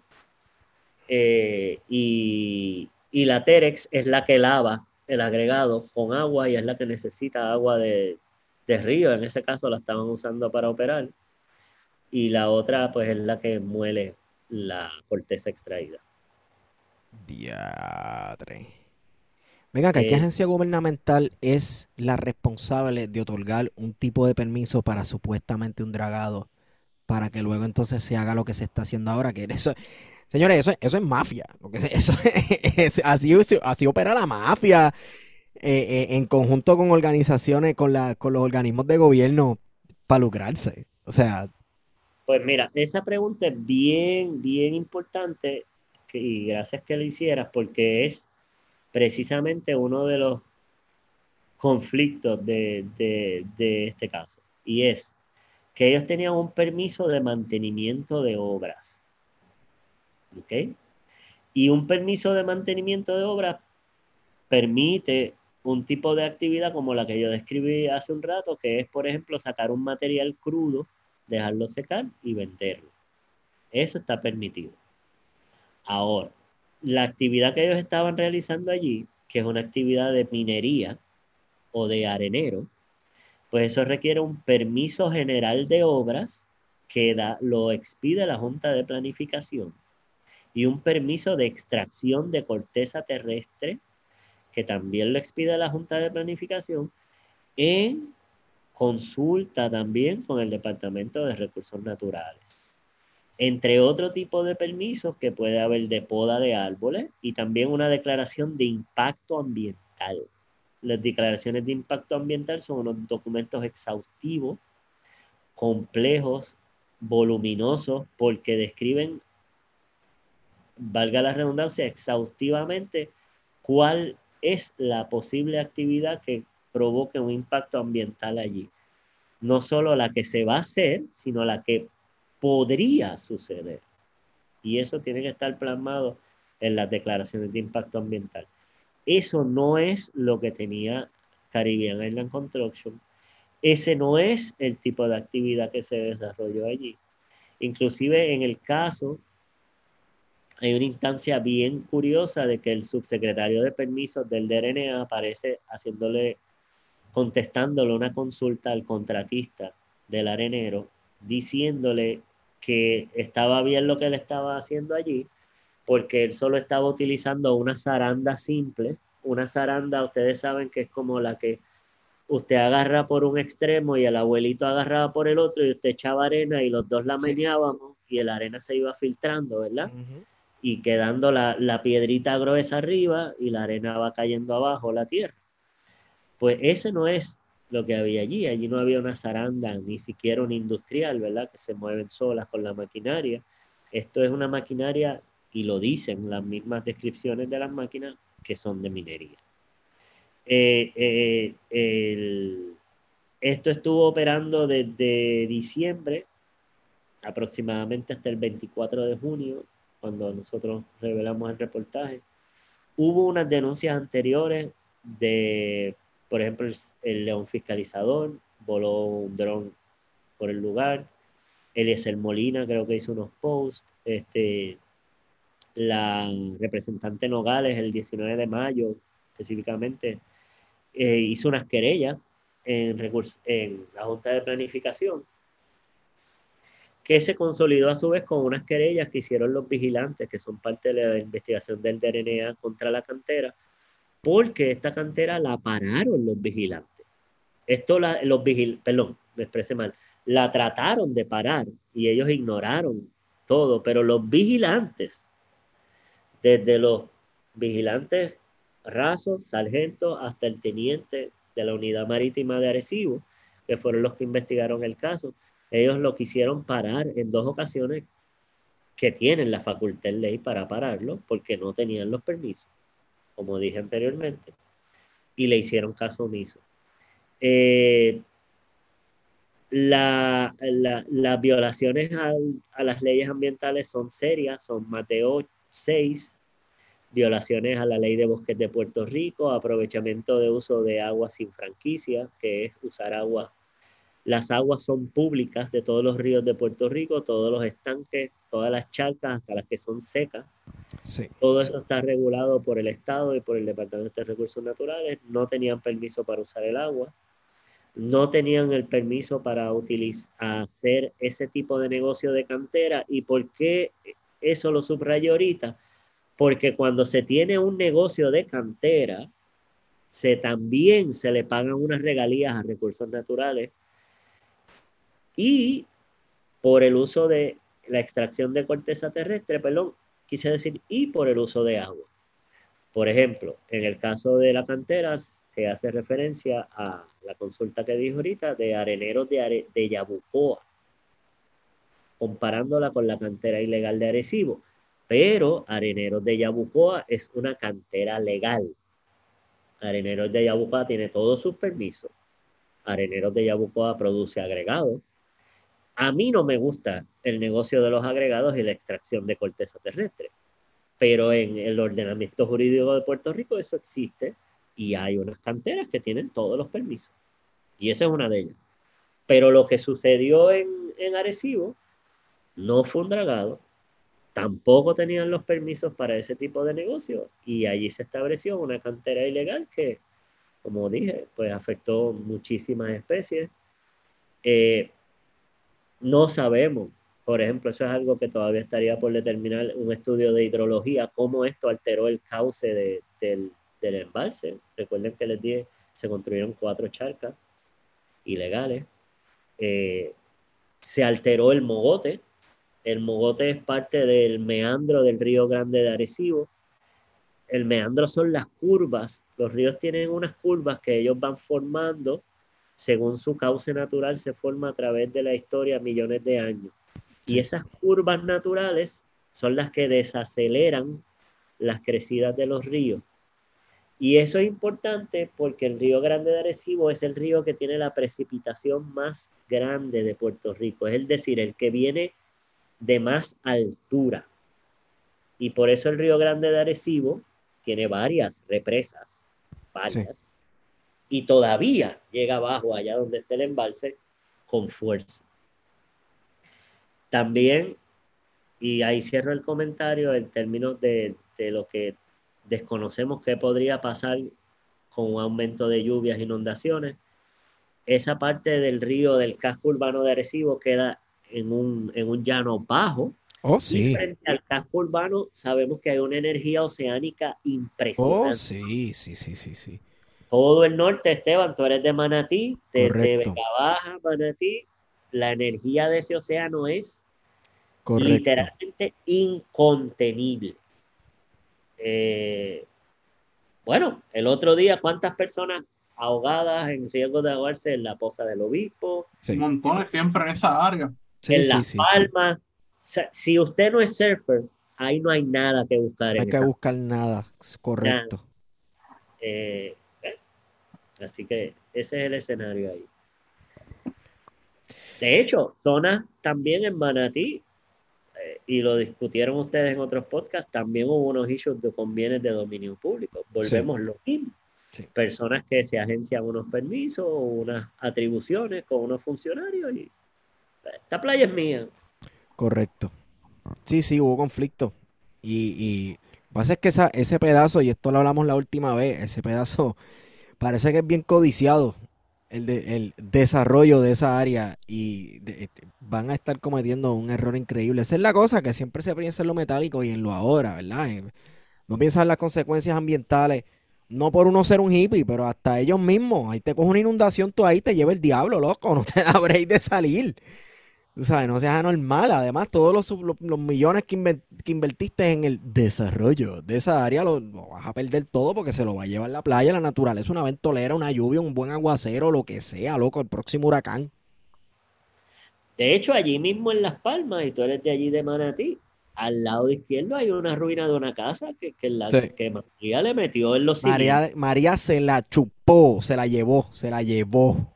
Y, y vayan allí a verla. ¿Verdad, Esteban? Una estructura masiva. Sí, masiva. Masiva, de tres pisos, gigante. O sea, y de concreto viejo. No estamos hablando de una casita de bloque. Exacto. No, no, no, no, no. Una mole. O sea, una, mole. mole de concreto armado. Y ahí está enterrada en la playa. Como, está como la estatua del planeta de los simios, literalmente así de medio. Exacto, exacto. Así, enterrada en la arena. Damn them all to hell. Como dice Charlton Heston. Ay, ay, ay. Pues, mano, este, yo creo que el, ambientalismo en Puerto Rico, fíjate, es una causa, como estaba mencionando ahorita, que a la gente, la gente lo apoya. La gente, el puertorriqueño de a pie apoya el ambientalismo y la, defensa de las playas y de los bienes de dominio este, público y todos estos, todos estos recursos. Yo creo que va a hacer falta un ambientalismo, no sé si es que, no, no sé si decir combativo, más proactivo. No sé cómo se daría algún tipo de acción directa desde el ambientalismo, pero, mano, lo que me describes del cartel este de, de la arena y la cantera está cabrón. O sea, eso en cualquier otro lugar, bueno, habría unas consecuencias increíbles. Y claro, la, yo no he leído nada de esto en los medios de comunicación principal del país. Sí, porque esa es la cosa. Yo creo que muchas veces este tipo de periodismo que está haciendo Marcos, que es un periodismo independiente de alguna manera, eh, son una, una, serie de periodistas veteranos, ¿verdad? Incluyendo a Marcos, eh, pero, por ejemplo, eh, en Bonita Radio, que se está haciendo un trabajo también increíble, o la misma Sandra Rodríguez Coto, son gente que tú no ves el respaldo de parte de los medios de comunicación hegemónicos en Puerto Rico. Tú no siquiera ves una reseña. Y cuando vienen a hacer una reseña es para copiarte la información como le pasó a Marco, con la información que sacó eh, del caso de Joyuda. Me copiaron bien cabrón. ¿Qué pasó ahí? y no le dieron crédito, que es lo, es lo que está cabrón, te copias y no le das crédito, ni siquiera un reconocimiento de que... El, es bien interesante porque Esteban decía ahorita, estas cosas tendrían consecuencias en otros lugares y, y la propaganda de la derecha, cuando asocia el abuso con este tipo de cosas, es por lo que ellos llaman las repúblicas, el tercer mundo, ¿verdad? Y este tipo de comportamiento burdo de cómo meterse en una reserva natural y montar una fucking cantera, son cosas que yo las he oído en, República Dominicana, en Brasil. en Brasil, iba a decir Brasil. Brasil, en la misma República Dominicana, en Nicaragua, en, en República Dominicana hasta hace poco era un relajo agarrar 60, 60, 70 cuerdas de una reserva natural y sembrar aguacate.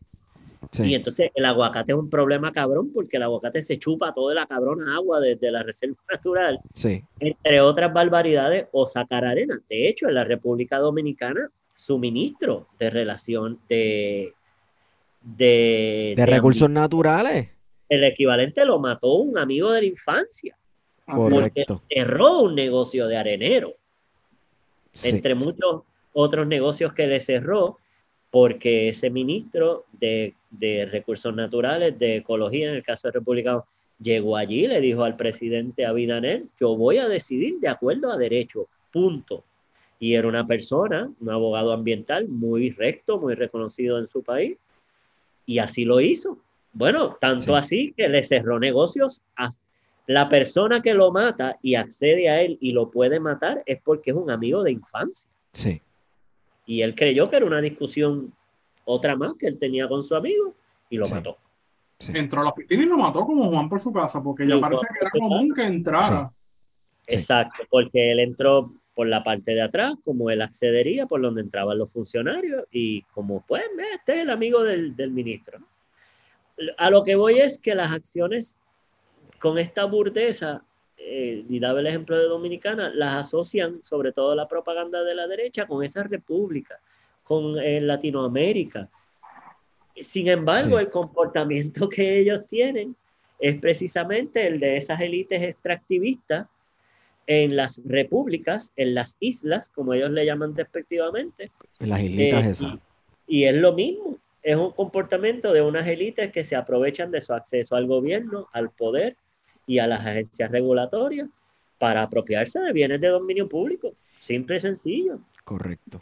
Y eso es un comportamiento que se ha dado en gobiernos dominicanos antes, después, pasado, presente y futuro. Se ha dado en Nicaragua, se ha dado en, en muchísimos otros, en Brasil es un relajo. En, Brasil el relajo es con, con, la selva, que entonces aplanan, pasan la aplanadora, cortan todos los árboles y lo usan para pastar para la producción de carne. Es lo mismo, pues se está explotando un recurso natural y entonces en el caso de República Dominicana que llevan décadas brindándole las nalgas a la Barrick Gold, que lleva décadas envenenándole los ríos a esa gente y salen esos niños deformes y muertos. Tú sabes, por Ah, el agua envenenada. No digas eso, que son canadienses, los canadienses son buenos. No, los canadienses son buenos mucho- y tratan a esos, a esos Native Canadians, esos First Nations, los tratan chulísimos. gente especial. Ya tú Mira, sabes.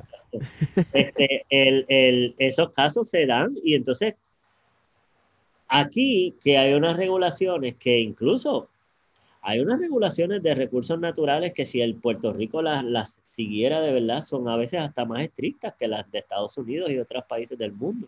Sí. Pero pues eso no, no, no, no se aplica, no se sigue, no se regula y precisamente es la élite la que coloca a unos personajes en unas posiciones de poder para facilitarle, vamos a usar la palabra que le gustaba hablar al señor Pedro Rosselló González, el gobierno facilitador.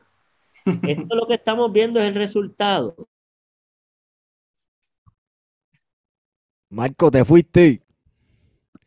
Se quedó nos sin fue. batería. Se nos fue Marcos Pérez. ¿Se quedó sin batería?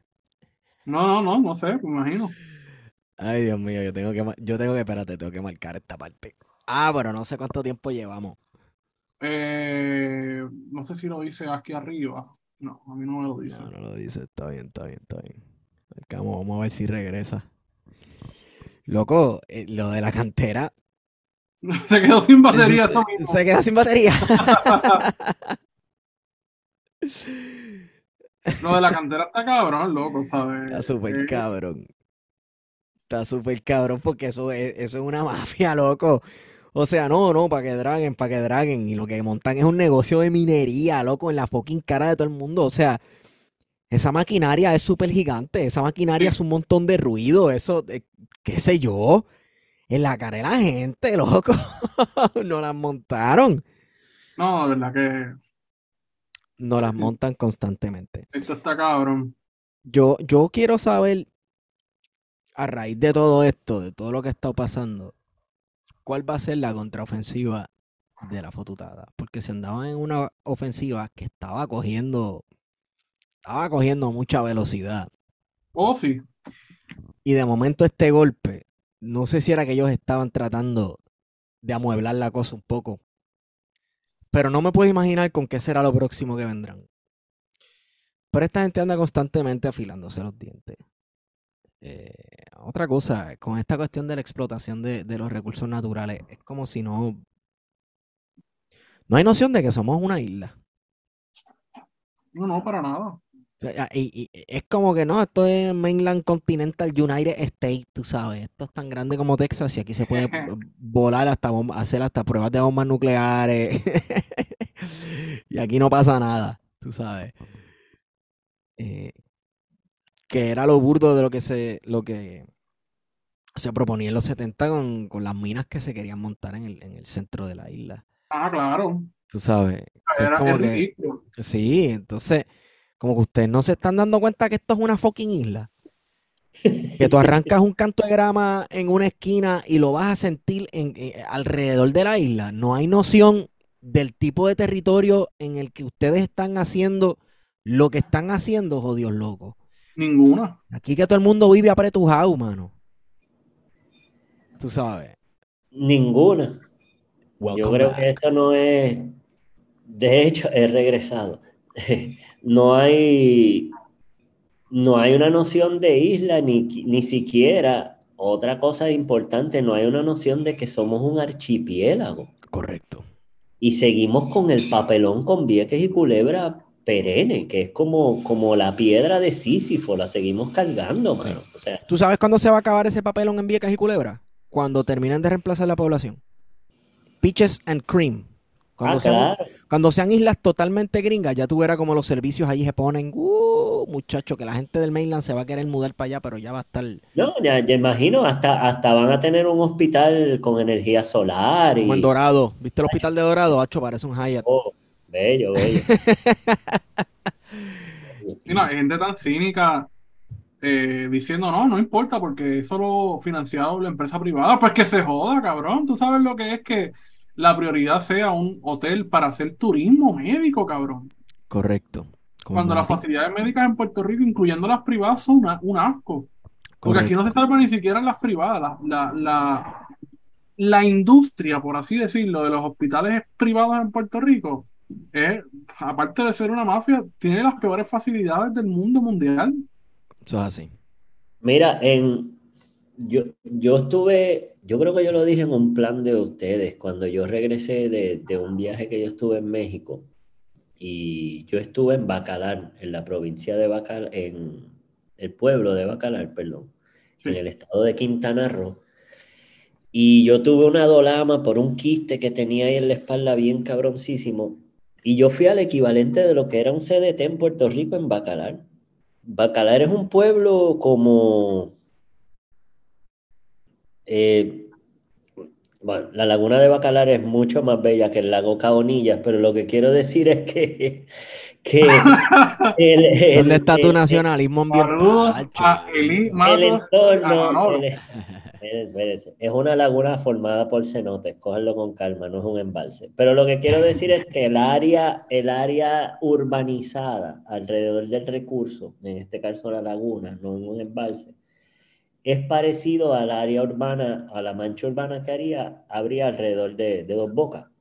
Sí.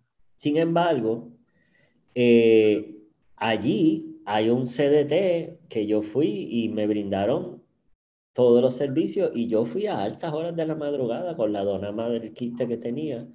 Me dieron medicamentos, me atendieron.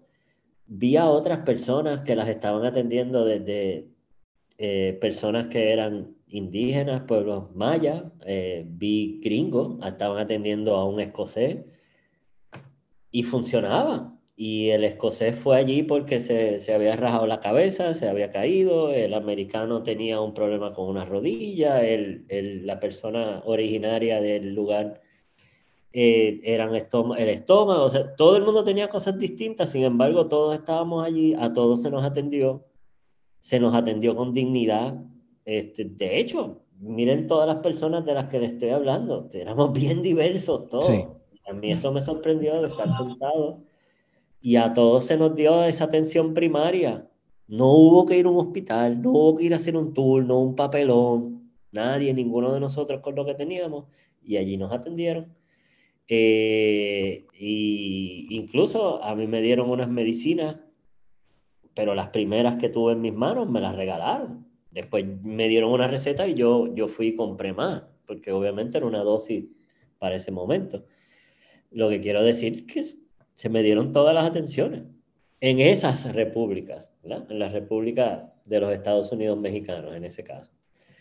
Eh, y nosotros, en, volviendo al tema de la corrupción, teníamos un sistema de salud público que tenía bastantes deficiencias y las tenía, pues yo recuerdo haberlo vivido pero había toda una infraestructura pública, había todo un sistema, y eso se destruyó, se vendió, como se vendió el sistema de salud pública, el de educación pública también de Puerto Rico, como se ha desmantelado el gobierno, y a eso voy con esto, eh, trayendo el tema de la cantera, porque hay un arco, ¿verdad? Como las películas tienen un arco dramático que empiezan en un punto y terminan en otro con unos puntos culminantes y unos desenlaces. Pues si fuéramos a ver el caso de la cantera como el final de un arco dramático que comenzó con el superacueducto de Pedro Rosselló González, pues eh, lo que fue el proyecto emblemático de la administración de Pedro Rosselló González, que fue el superacueducto, ahora con la cantera es el caso de la metástasis de la metástasis del cáncer de la corrupción. Ya hubo casos de corrupción relacionados al superacueducto en, los en, el 2000, finales de los 90, y entonces ahora, con un negocio que se supone que fuera para mantener esa obra emblemática que ya tuvo problemas de casos de corrupción, pues resulta que hay otro caso de corrupción otra vez con la cantera.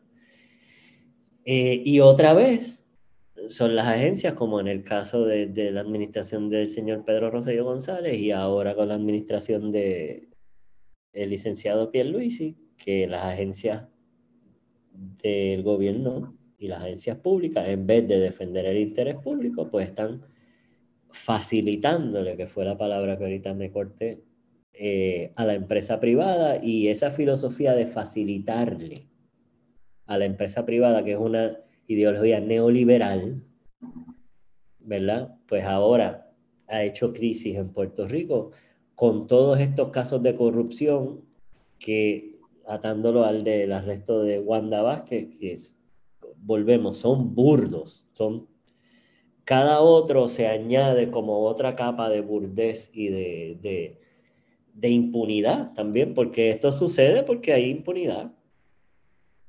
Es, como, es lo que tú ahorita precisamente señalabas, Esteban. En otros lugares esto no puede. Pues no pasaría porque no hay impunidad. ¿Verdad? Porque en, en, en otras sociedades, inclusive sociedades latinoamericanas, hemos visto que hay funcionarios públicos que son acusados hasta por la propia Policía Nacional.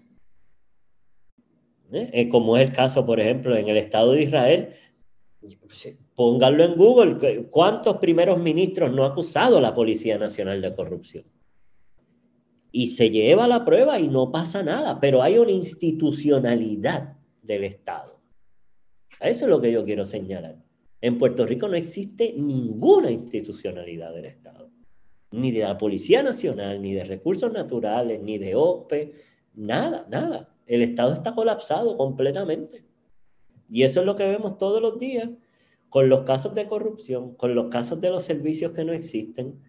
Mano, ¿cuántas veces vamos a hablar del hospital que no existe en Vieques, del papelonazo que es el puerto donde la gente espera las lanchas allí en Ceiba?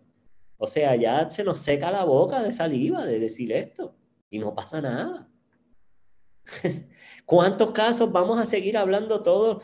ya se, acerca, ah, estamos en, en agosto, ay, ya mismo viene el cuento de las maestras, comprando las tizas, limpiando las pizarras, arreglando los salones, pintando las cabronas escuelas también por fuera, podando la grama, mano, ¿sabes? Y entonces, ¿para qué estamos pagando las contribuciones? ¿Para que la policía nos dé palos en las manifestaciones? ¿Para pagarle a estos funcionarios facilitadores? Porque servicios no hay. De salud no hay, de educación no hay, de regulación de cuidar el medio ambiente no hay. ¿Cuáles son los servicios que da el Estado? Sí, no hay nada. O sea, a mí me da gracia porque quienes hablan de institucionalidad son los populares y es que tampoco históricamente no puede haber una institucionalidad en una colonia, ¿sabes? Es contradictorio la posibilidad de que haya algo que funcione, un Estado que sea funcional a, a la ciudadanía, no lo hay. Y si, y si lo hubo en algún momento, que siempre los populares van a la época en la que había un capitalismo de Estado más rígido que coincidió, curiosamente, con la Segunda Guerra Mundial, pues se vino abajo porque mismo Muñoz lo tiró. Sí, eso se empezó a tirar desde el primer momento.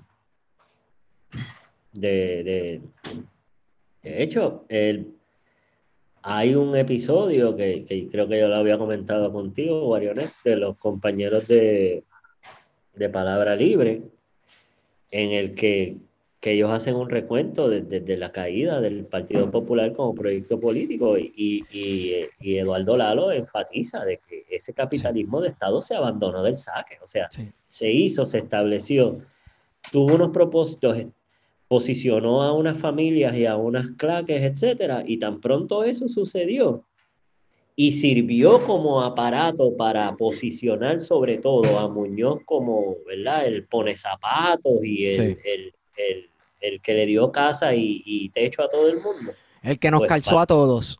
Nos calzó, pues, en todos los términos de la palabra. pues al final eso se abandonó ¿verdad? Y, y, y, y, aquellos, este, aquellas lluvias pues trajeron estos lodos y esto es lo que vemos. Sí. Ya, nuevamente, reitero como por tercera vez, si no ha escuchado esos episodios de Palabra Libre en los que se hace un recuento épico, histórico y legendario del Partido Popular Democrático, este, vaya y escúchelos porque en verdad eh, eso explica un montón de cosas del Puerto Rico de hoy. ¿verdad? Y de hecho, y de por qué el Partido Popular no parece dar pie con bola. Este, pues ya, ya van 20 años que, no sabe qué hacer con su vida. Este, pero luego escuchas ese episodio y ese recuento, ¿verdad? Y cuando se discute, ¿verdad? Cuando el Partido Popular dejó de ser, dejó de ser útil, ya había pasado su, su shelf life. Este, y ya van, ya van como 50 años. Este, pero escúchelo, escúchelo, que está bien demasiado, ¿verdad? Entonces, eh, eh, pues, es el por qué- pues, la razón de por qué Puerto Rico está como está.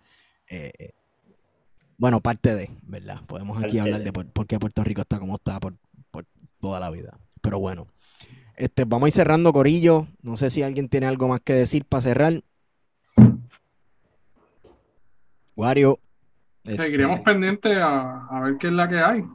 y oye, y no dejemos que este arresto inoportuno empañe la gran boda que se avecina, el gran evento nacional que unirá a todos los puertorriqueños y puertorriqueñas a través de líneas partidistas, no importa de qué partido tú, se- tú seas.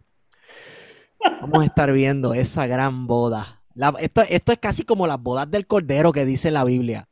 Tú sabes, Bueno, esto es es que- lo más cercano que tenemos a una boda de una futura gobernadora, porque recordemos la, la boda de Sila, que fue transmitida Sí, por televisión. Sí, sí, sí. No, la boda real también, la boda real que hubo hace unos años de, de uno de los nietos de, de...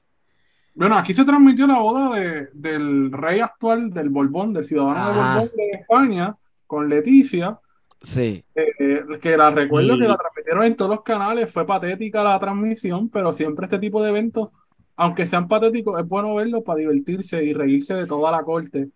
Eh, pero también sí. que, que la boda del príncipe este heredero a la corona de- la, la inglesa.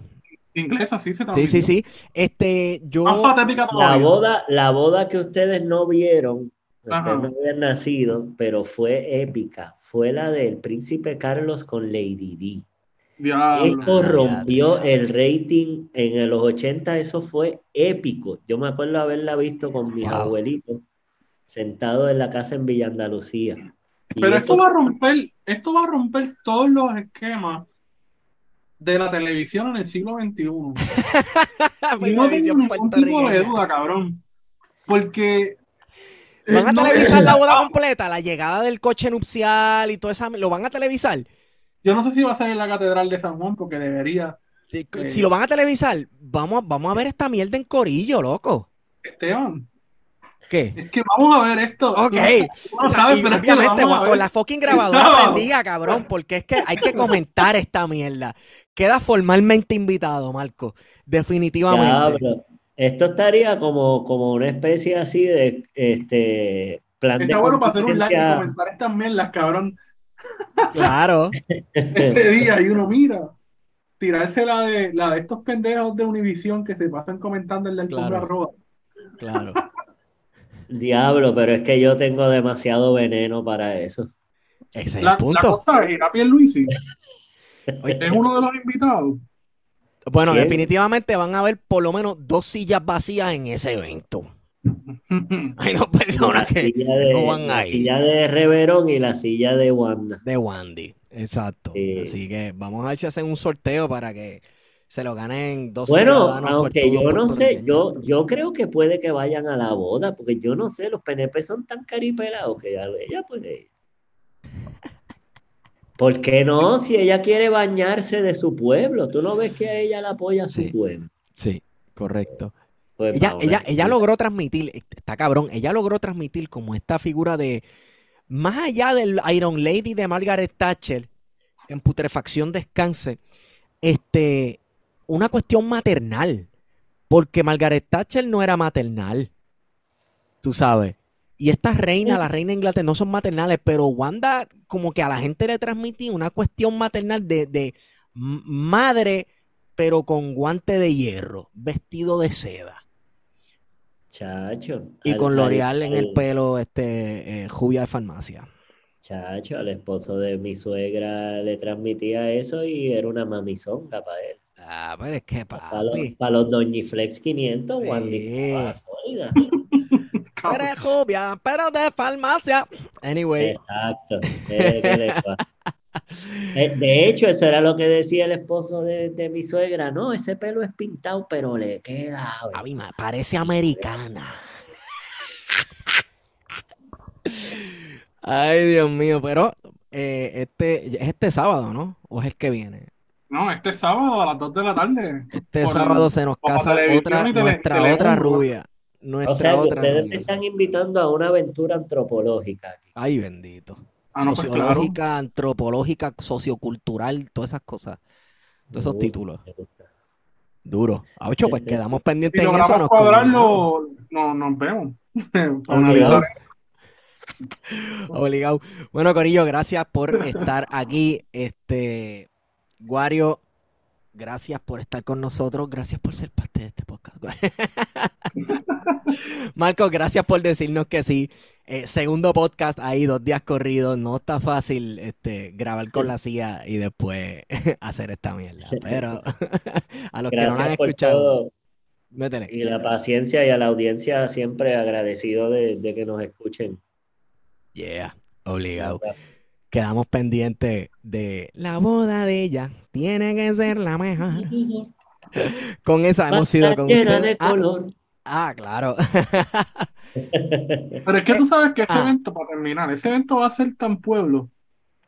Va a ser Porque esto no es vanguardia. Sila, cabrón. Esto no es la boda de Sila, que fue una come mierdería. Esto va a ser 100% pueblo. Ah, claro, claro. Aquí va a haber por traqueo, por traqueo. Cabrón, Boceteo, cabalgada. postrero. aquí van a Yo vine aquí a chillar goma. Eso va a ser una cosa cabrona. Loco, Va a estar un desfile de los comités de base del PNP, cabrón. Que eso, Acho, loco. que es la vanguardia de toda la. si llega a tomar Rivera Chats en una cabalgata o en un paribus, Wow. de verdad que esto sería Memo. Mano, si llega con Memo y con todo ese corillo. exacto. Trepados en caballos, cabrón. Qué cosa, qué Clásico. imagen cabrona. Clásico. Wow. Nada, Ya veremos. ya veremos. Hemos ido con ustedes. Plan de contingencia.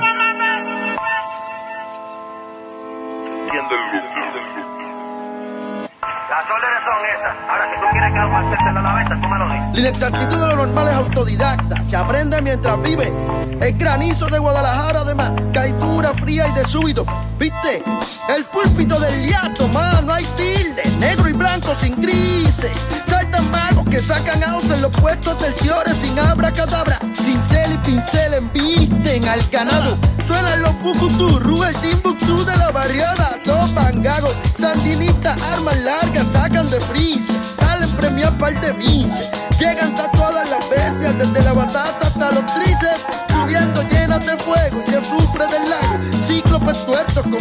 Para ver quién reina entre tantos ciegos. Sobran los cómplices para darle síncope a los escuincles. Enclenques, clecas, croan en cloaca. Gallinas cluecas ya no resisten. De nuevo alzan las manos las madafacas y enseñan las palmas. Hacen una pava en leña hecha de troncos de palma. Las pencas no van en el suelo. Ya no hay mesía entrando al valle de Sinaí en burro. Aunque hay mucha mula dando muela y me aburro. Pero ni siquiera hay vuelo. Pásame el fili de Cince, bicho. Mucho line pa' tampoco, piche. Muy poco avión pa' tanto vuelo. Dile que la exactitud de lo normal es autodidacta y se aprende mientras vive. Yo. La inexactitud de lo normal es autodidacta, se aprende mientras vive. ¿Te entiendes lo que vive? Deja el cabrón chiste. Aspecto. Deja el cabrón chiste. ¿No? Deja el cabrón chiste. Deja el cabrón chiste. Deja el cabrón la pena. Te robaron la compu, está bueno ya. Chocaste brío de nuevo, está bueno ya. Vienen por tu hipoteca, está bueno ya. Me Está bueno ya, está bueno ya. Te busca el agarre, está bueno ya. Emergencia con la vieja, está bueno ya. Odias mucho tu trabajo, está bueno ya. Está bueno ya,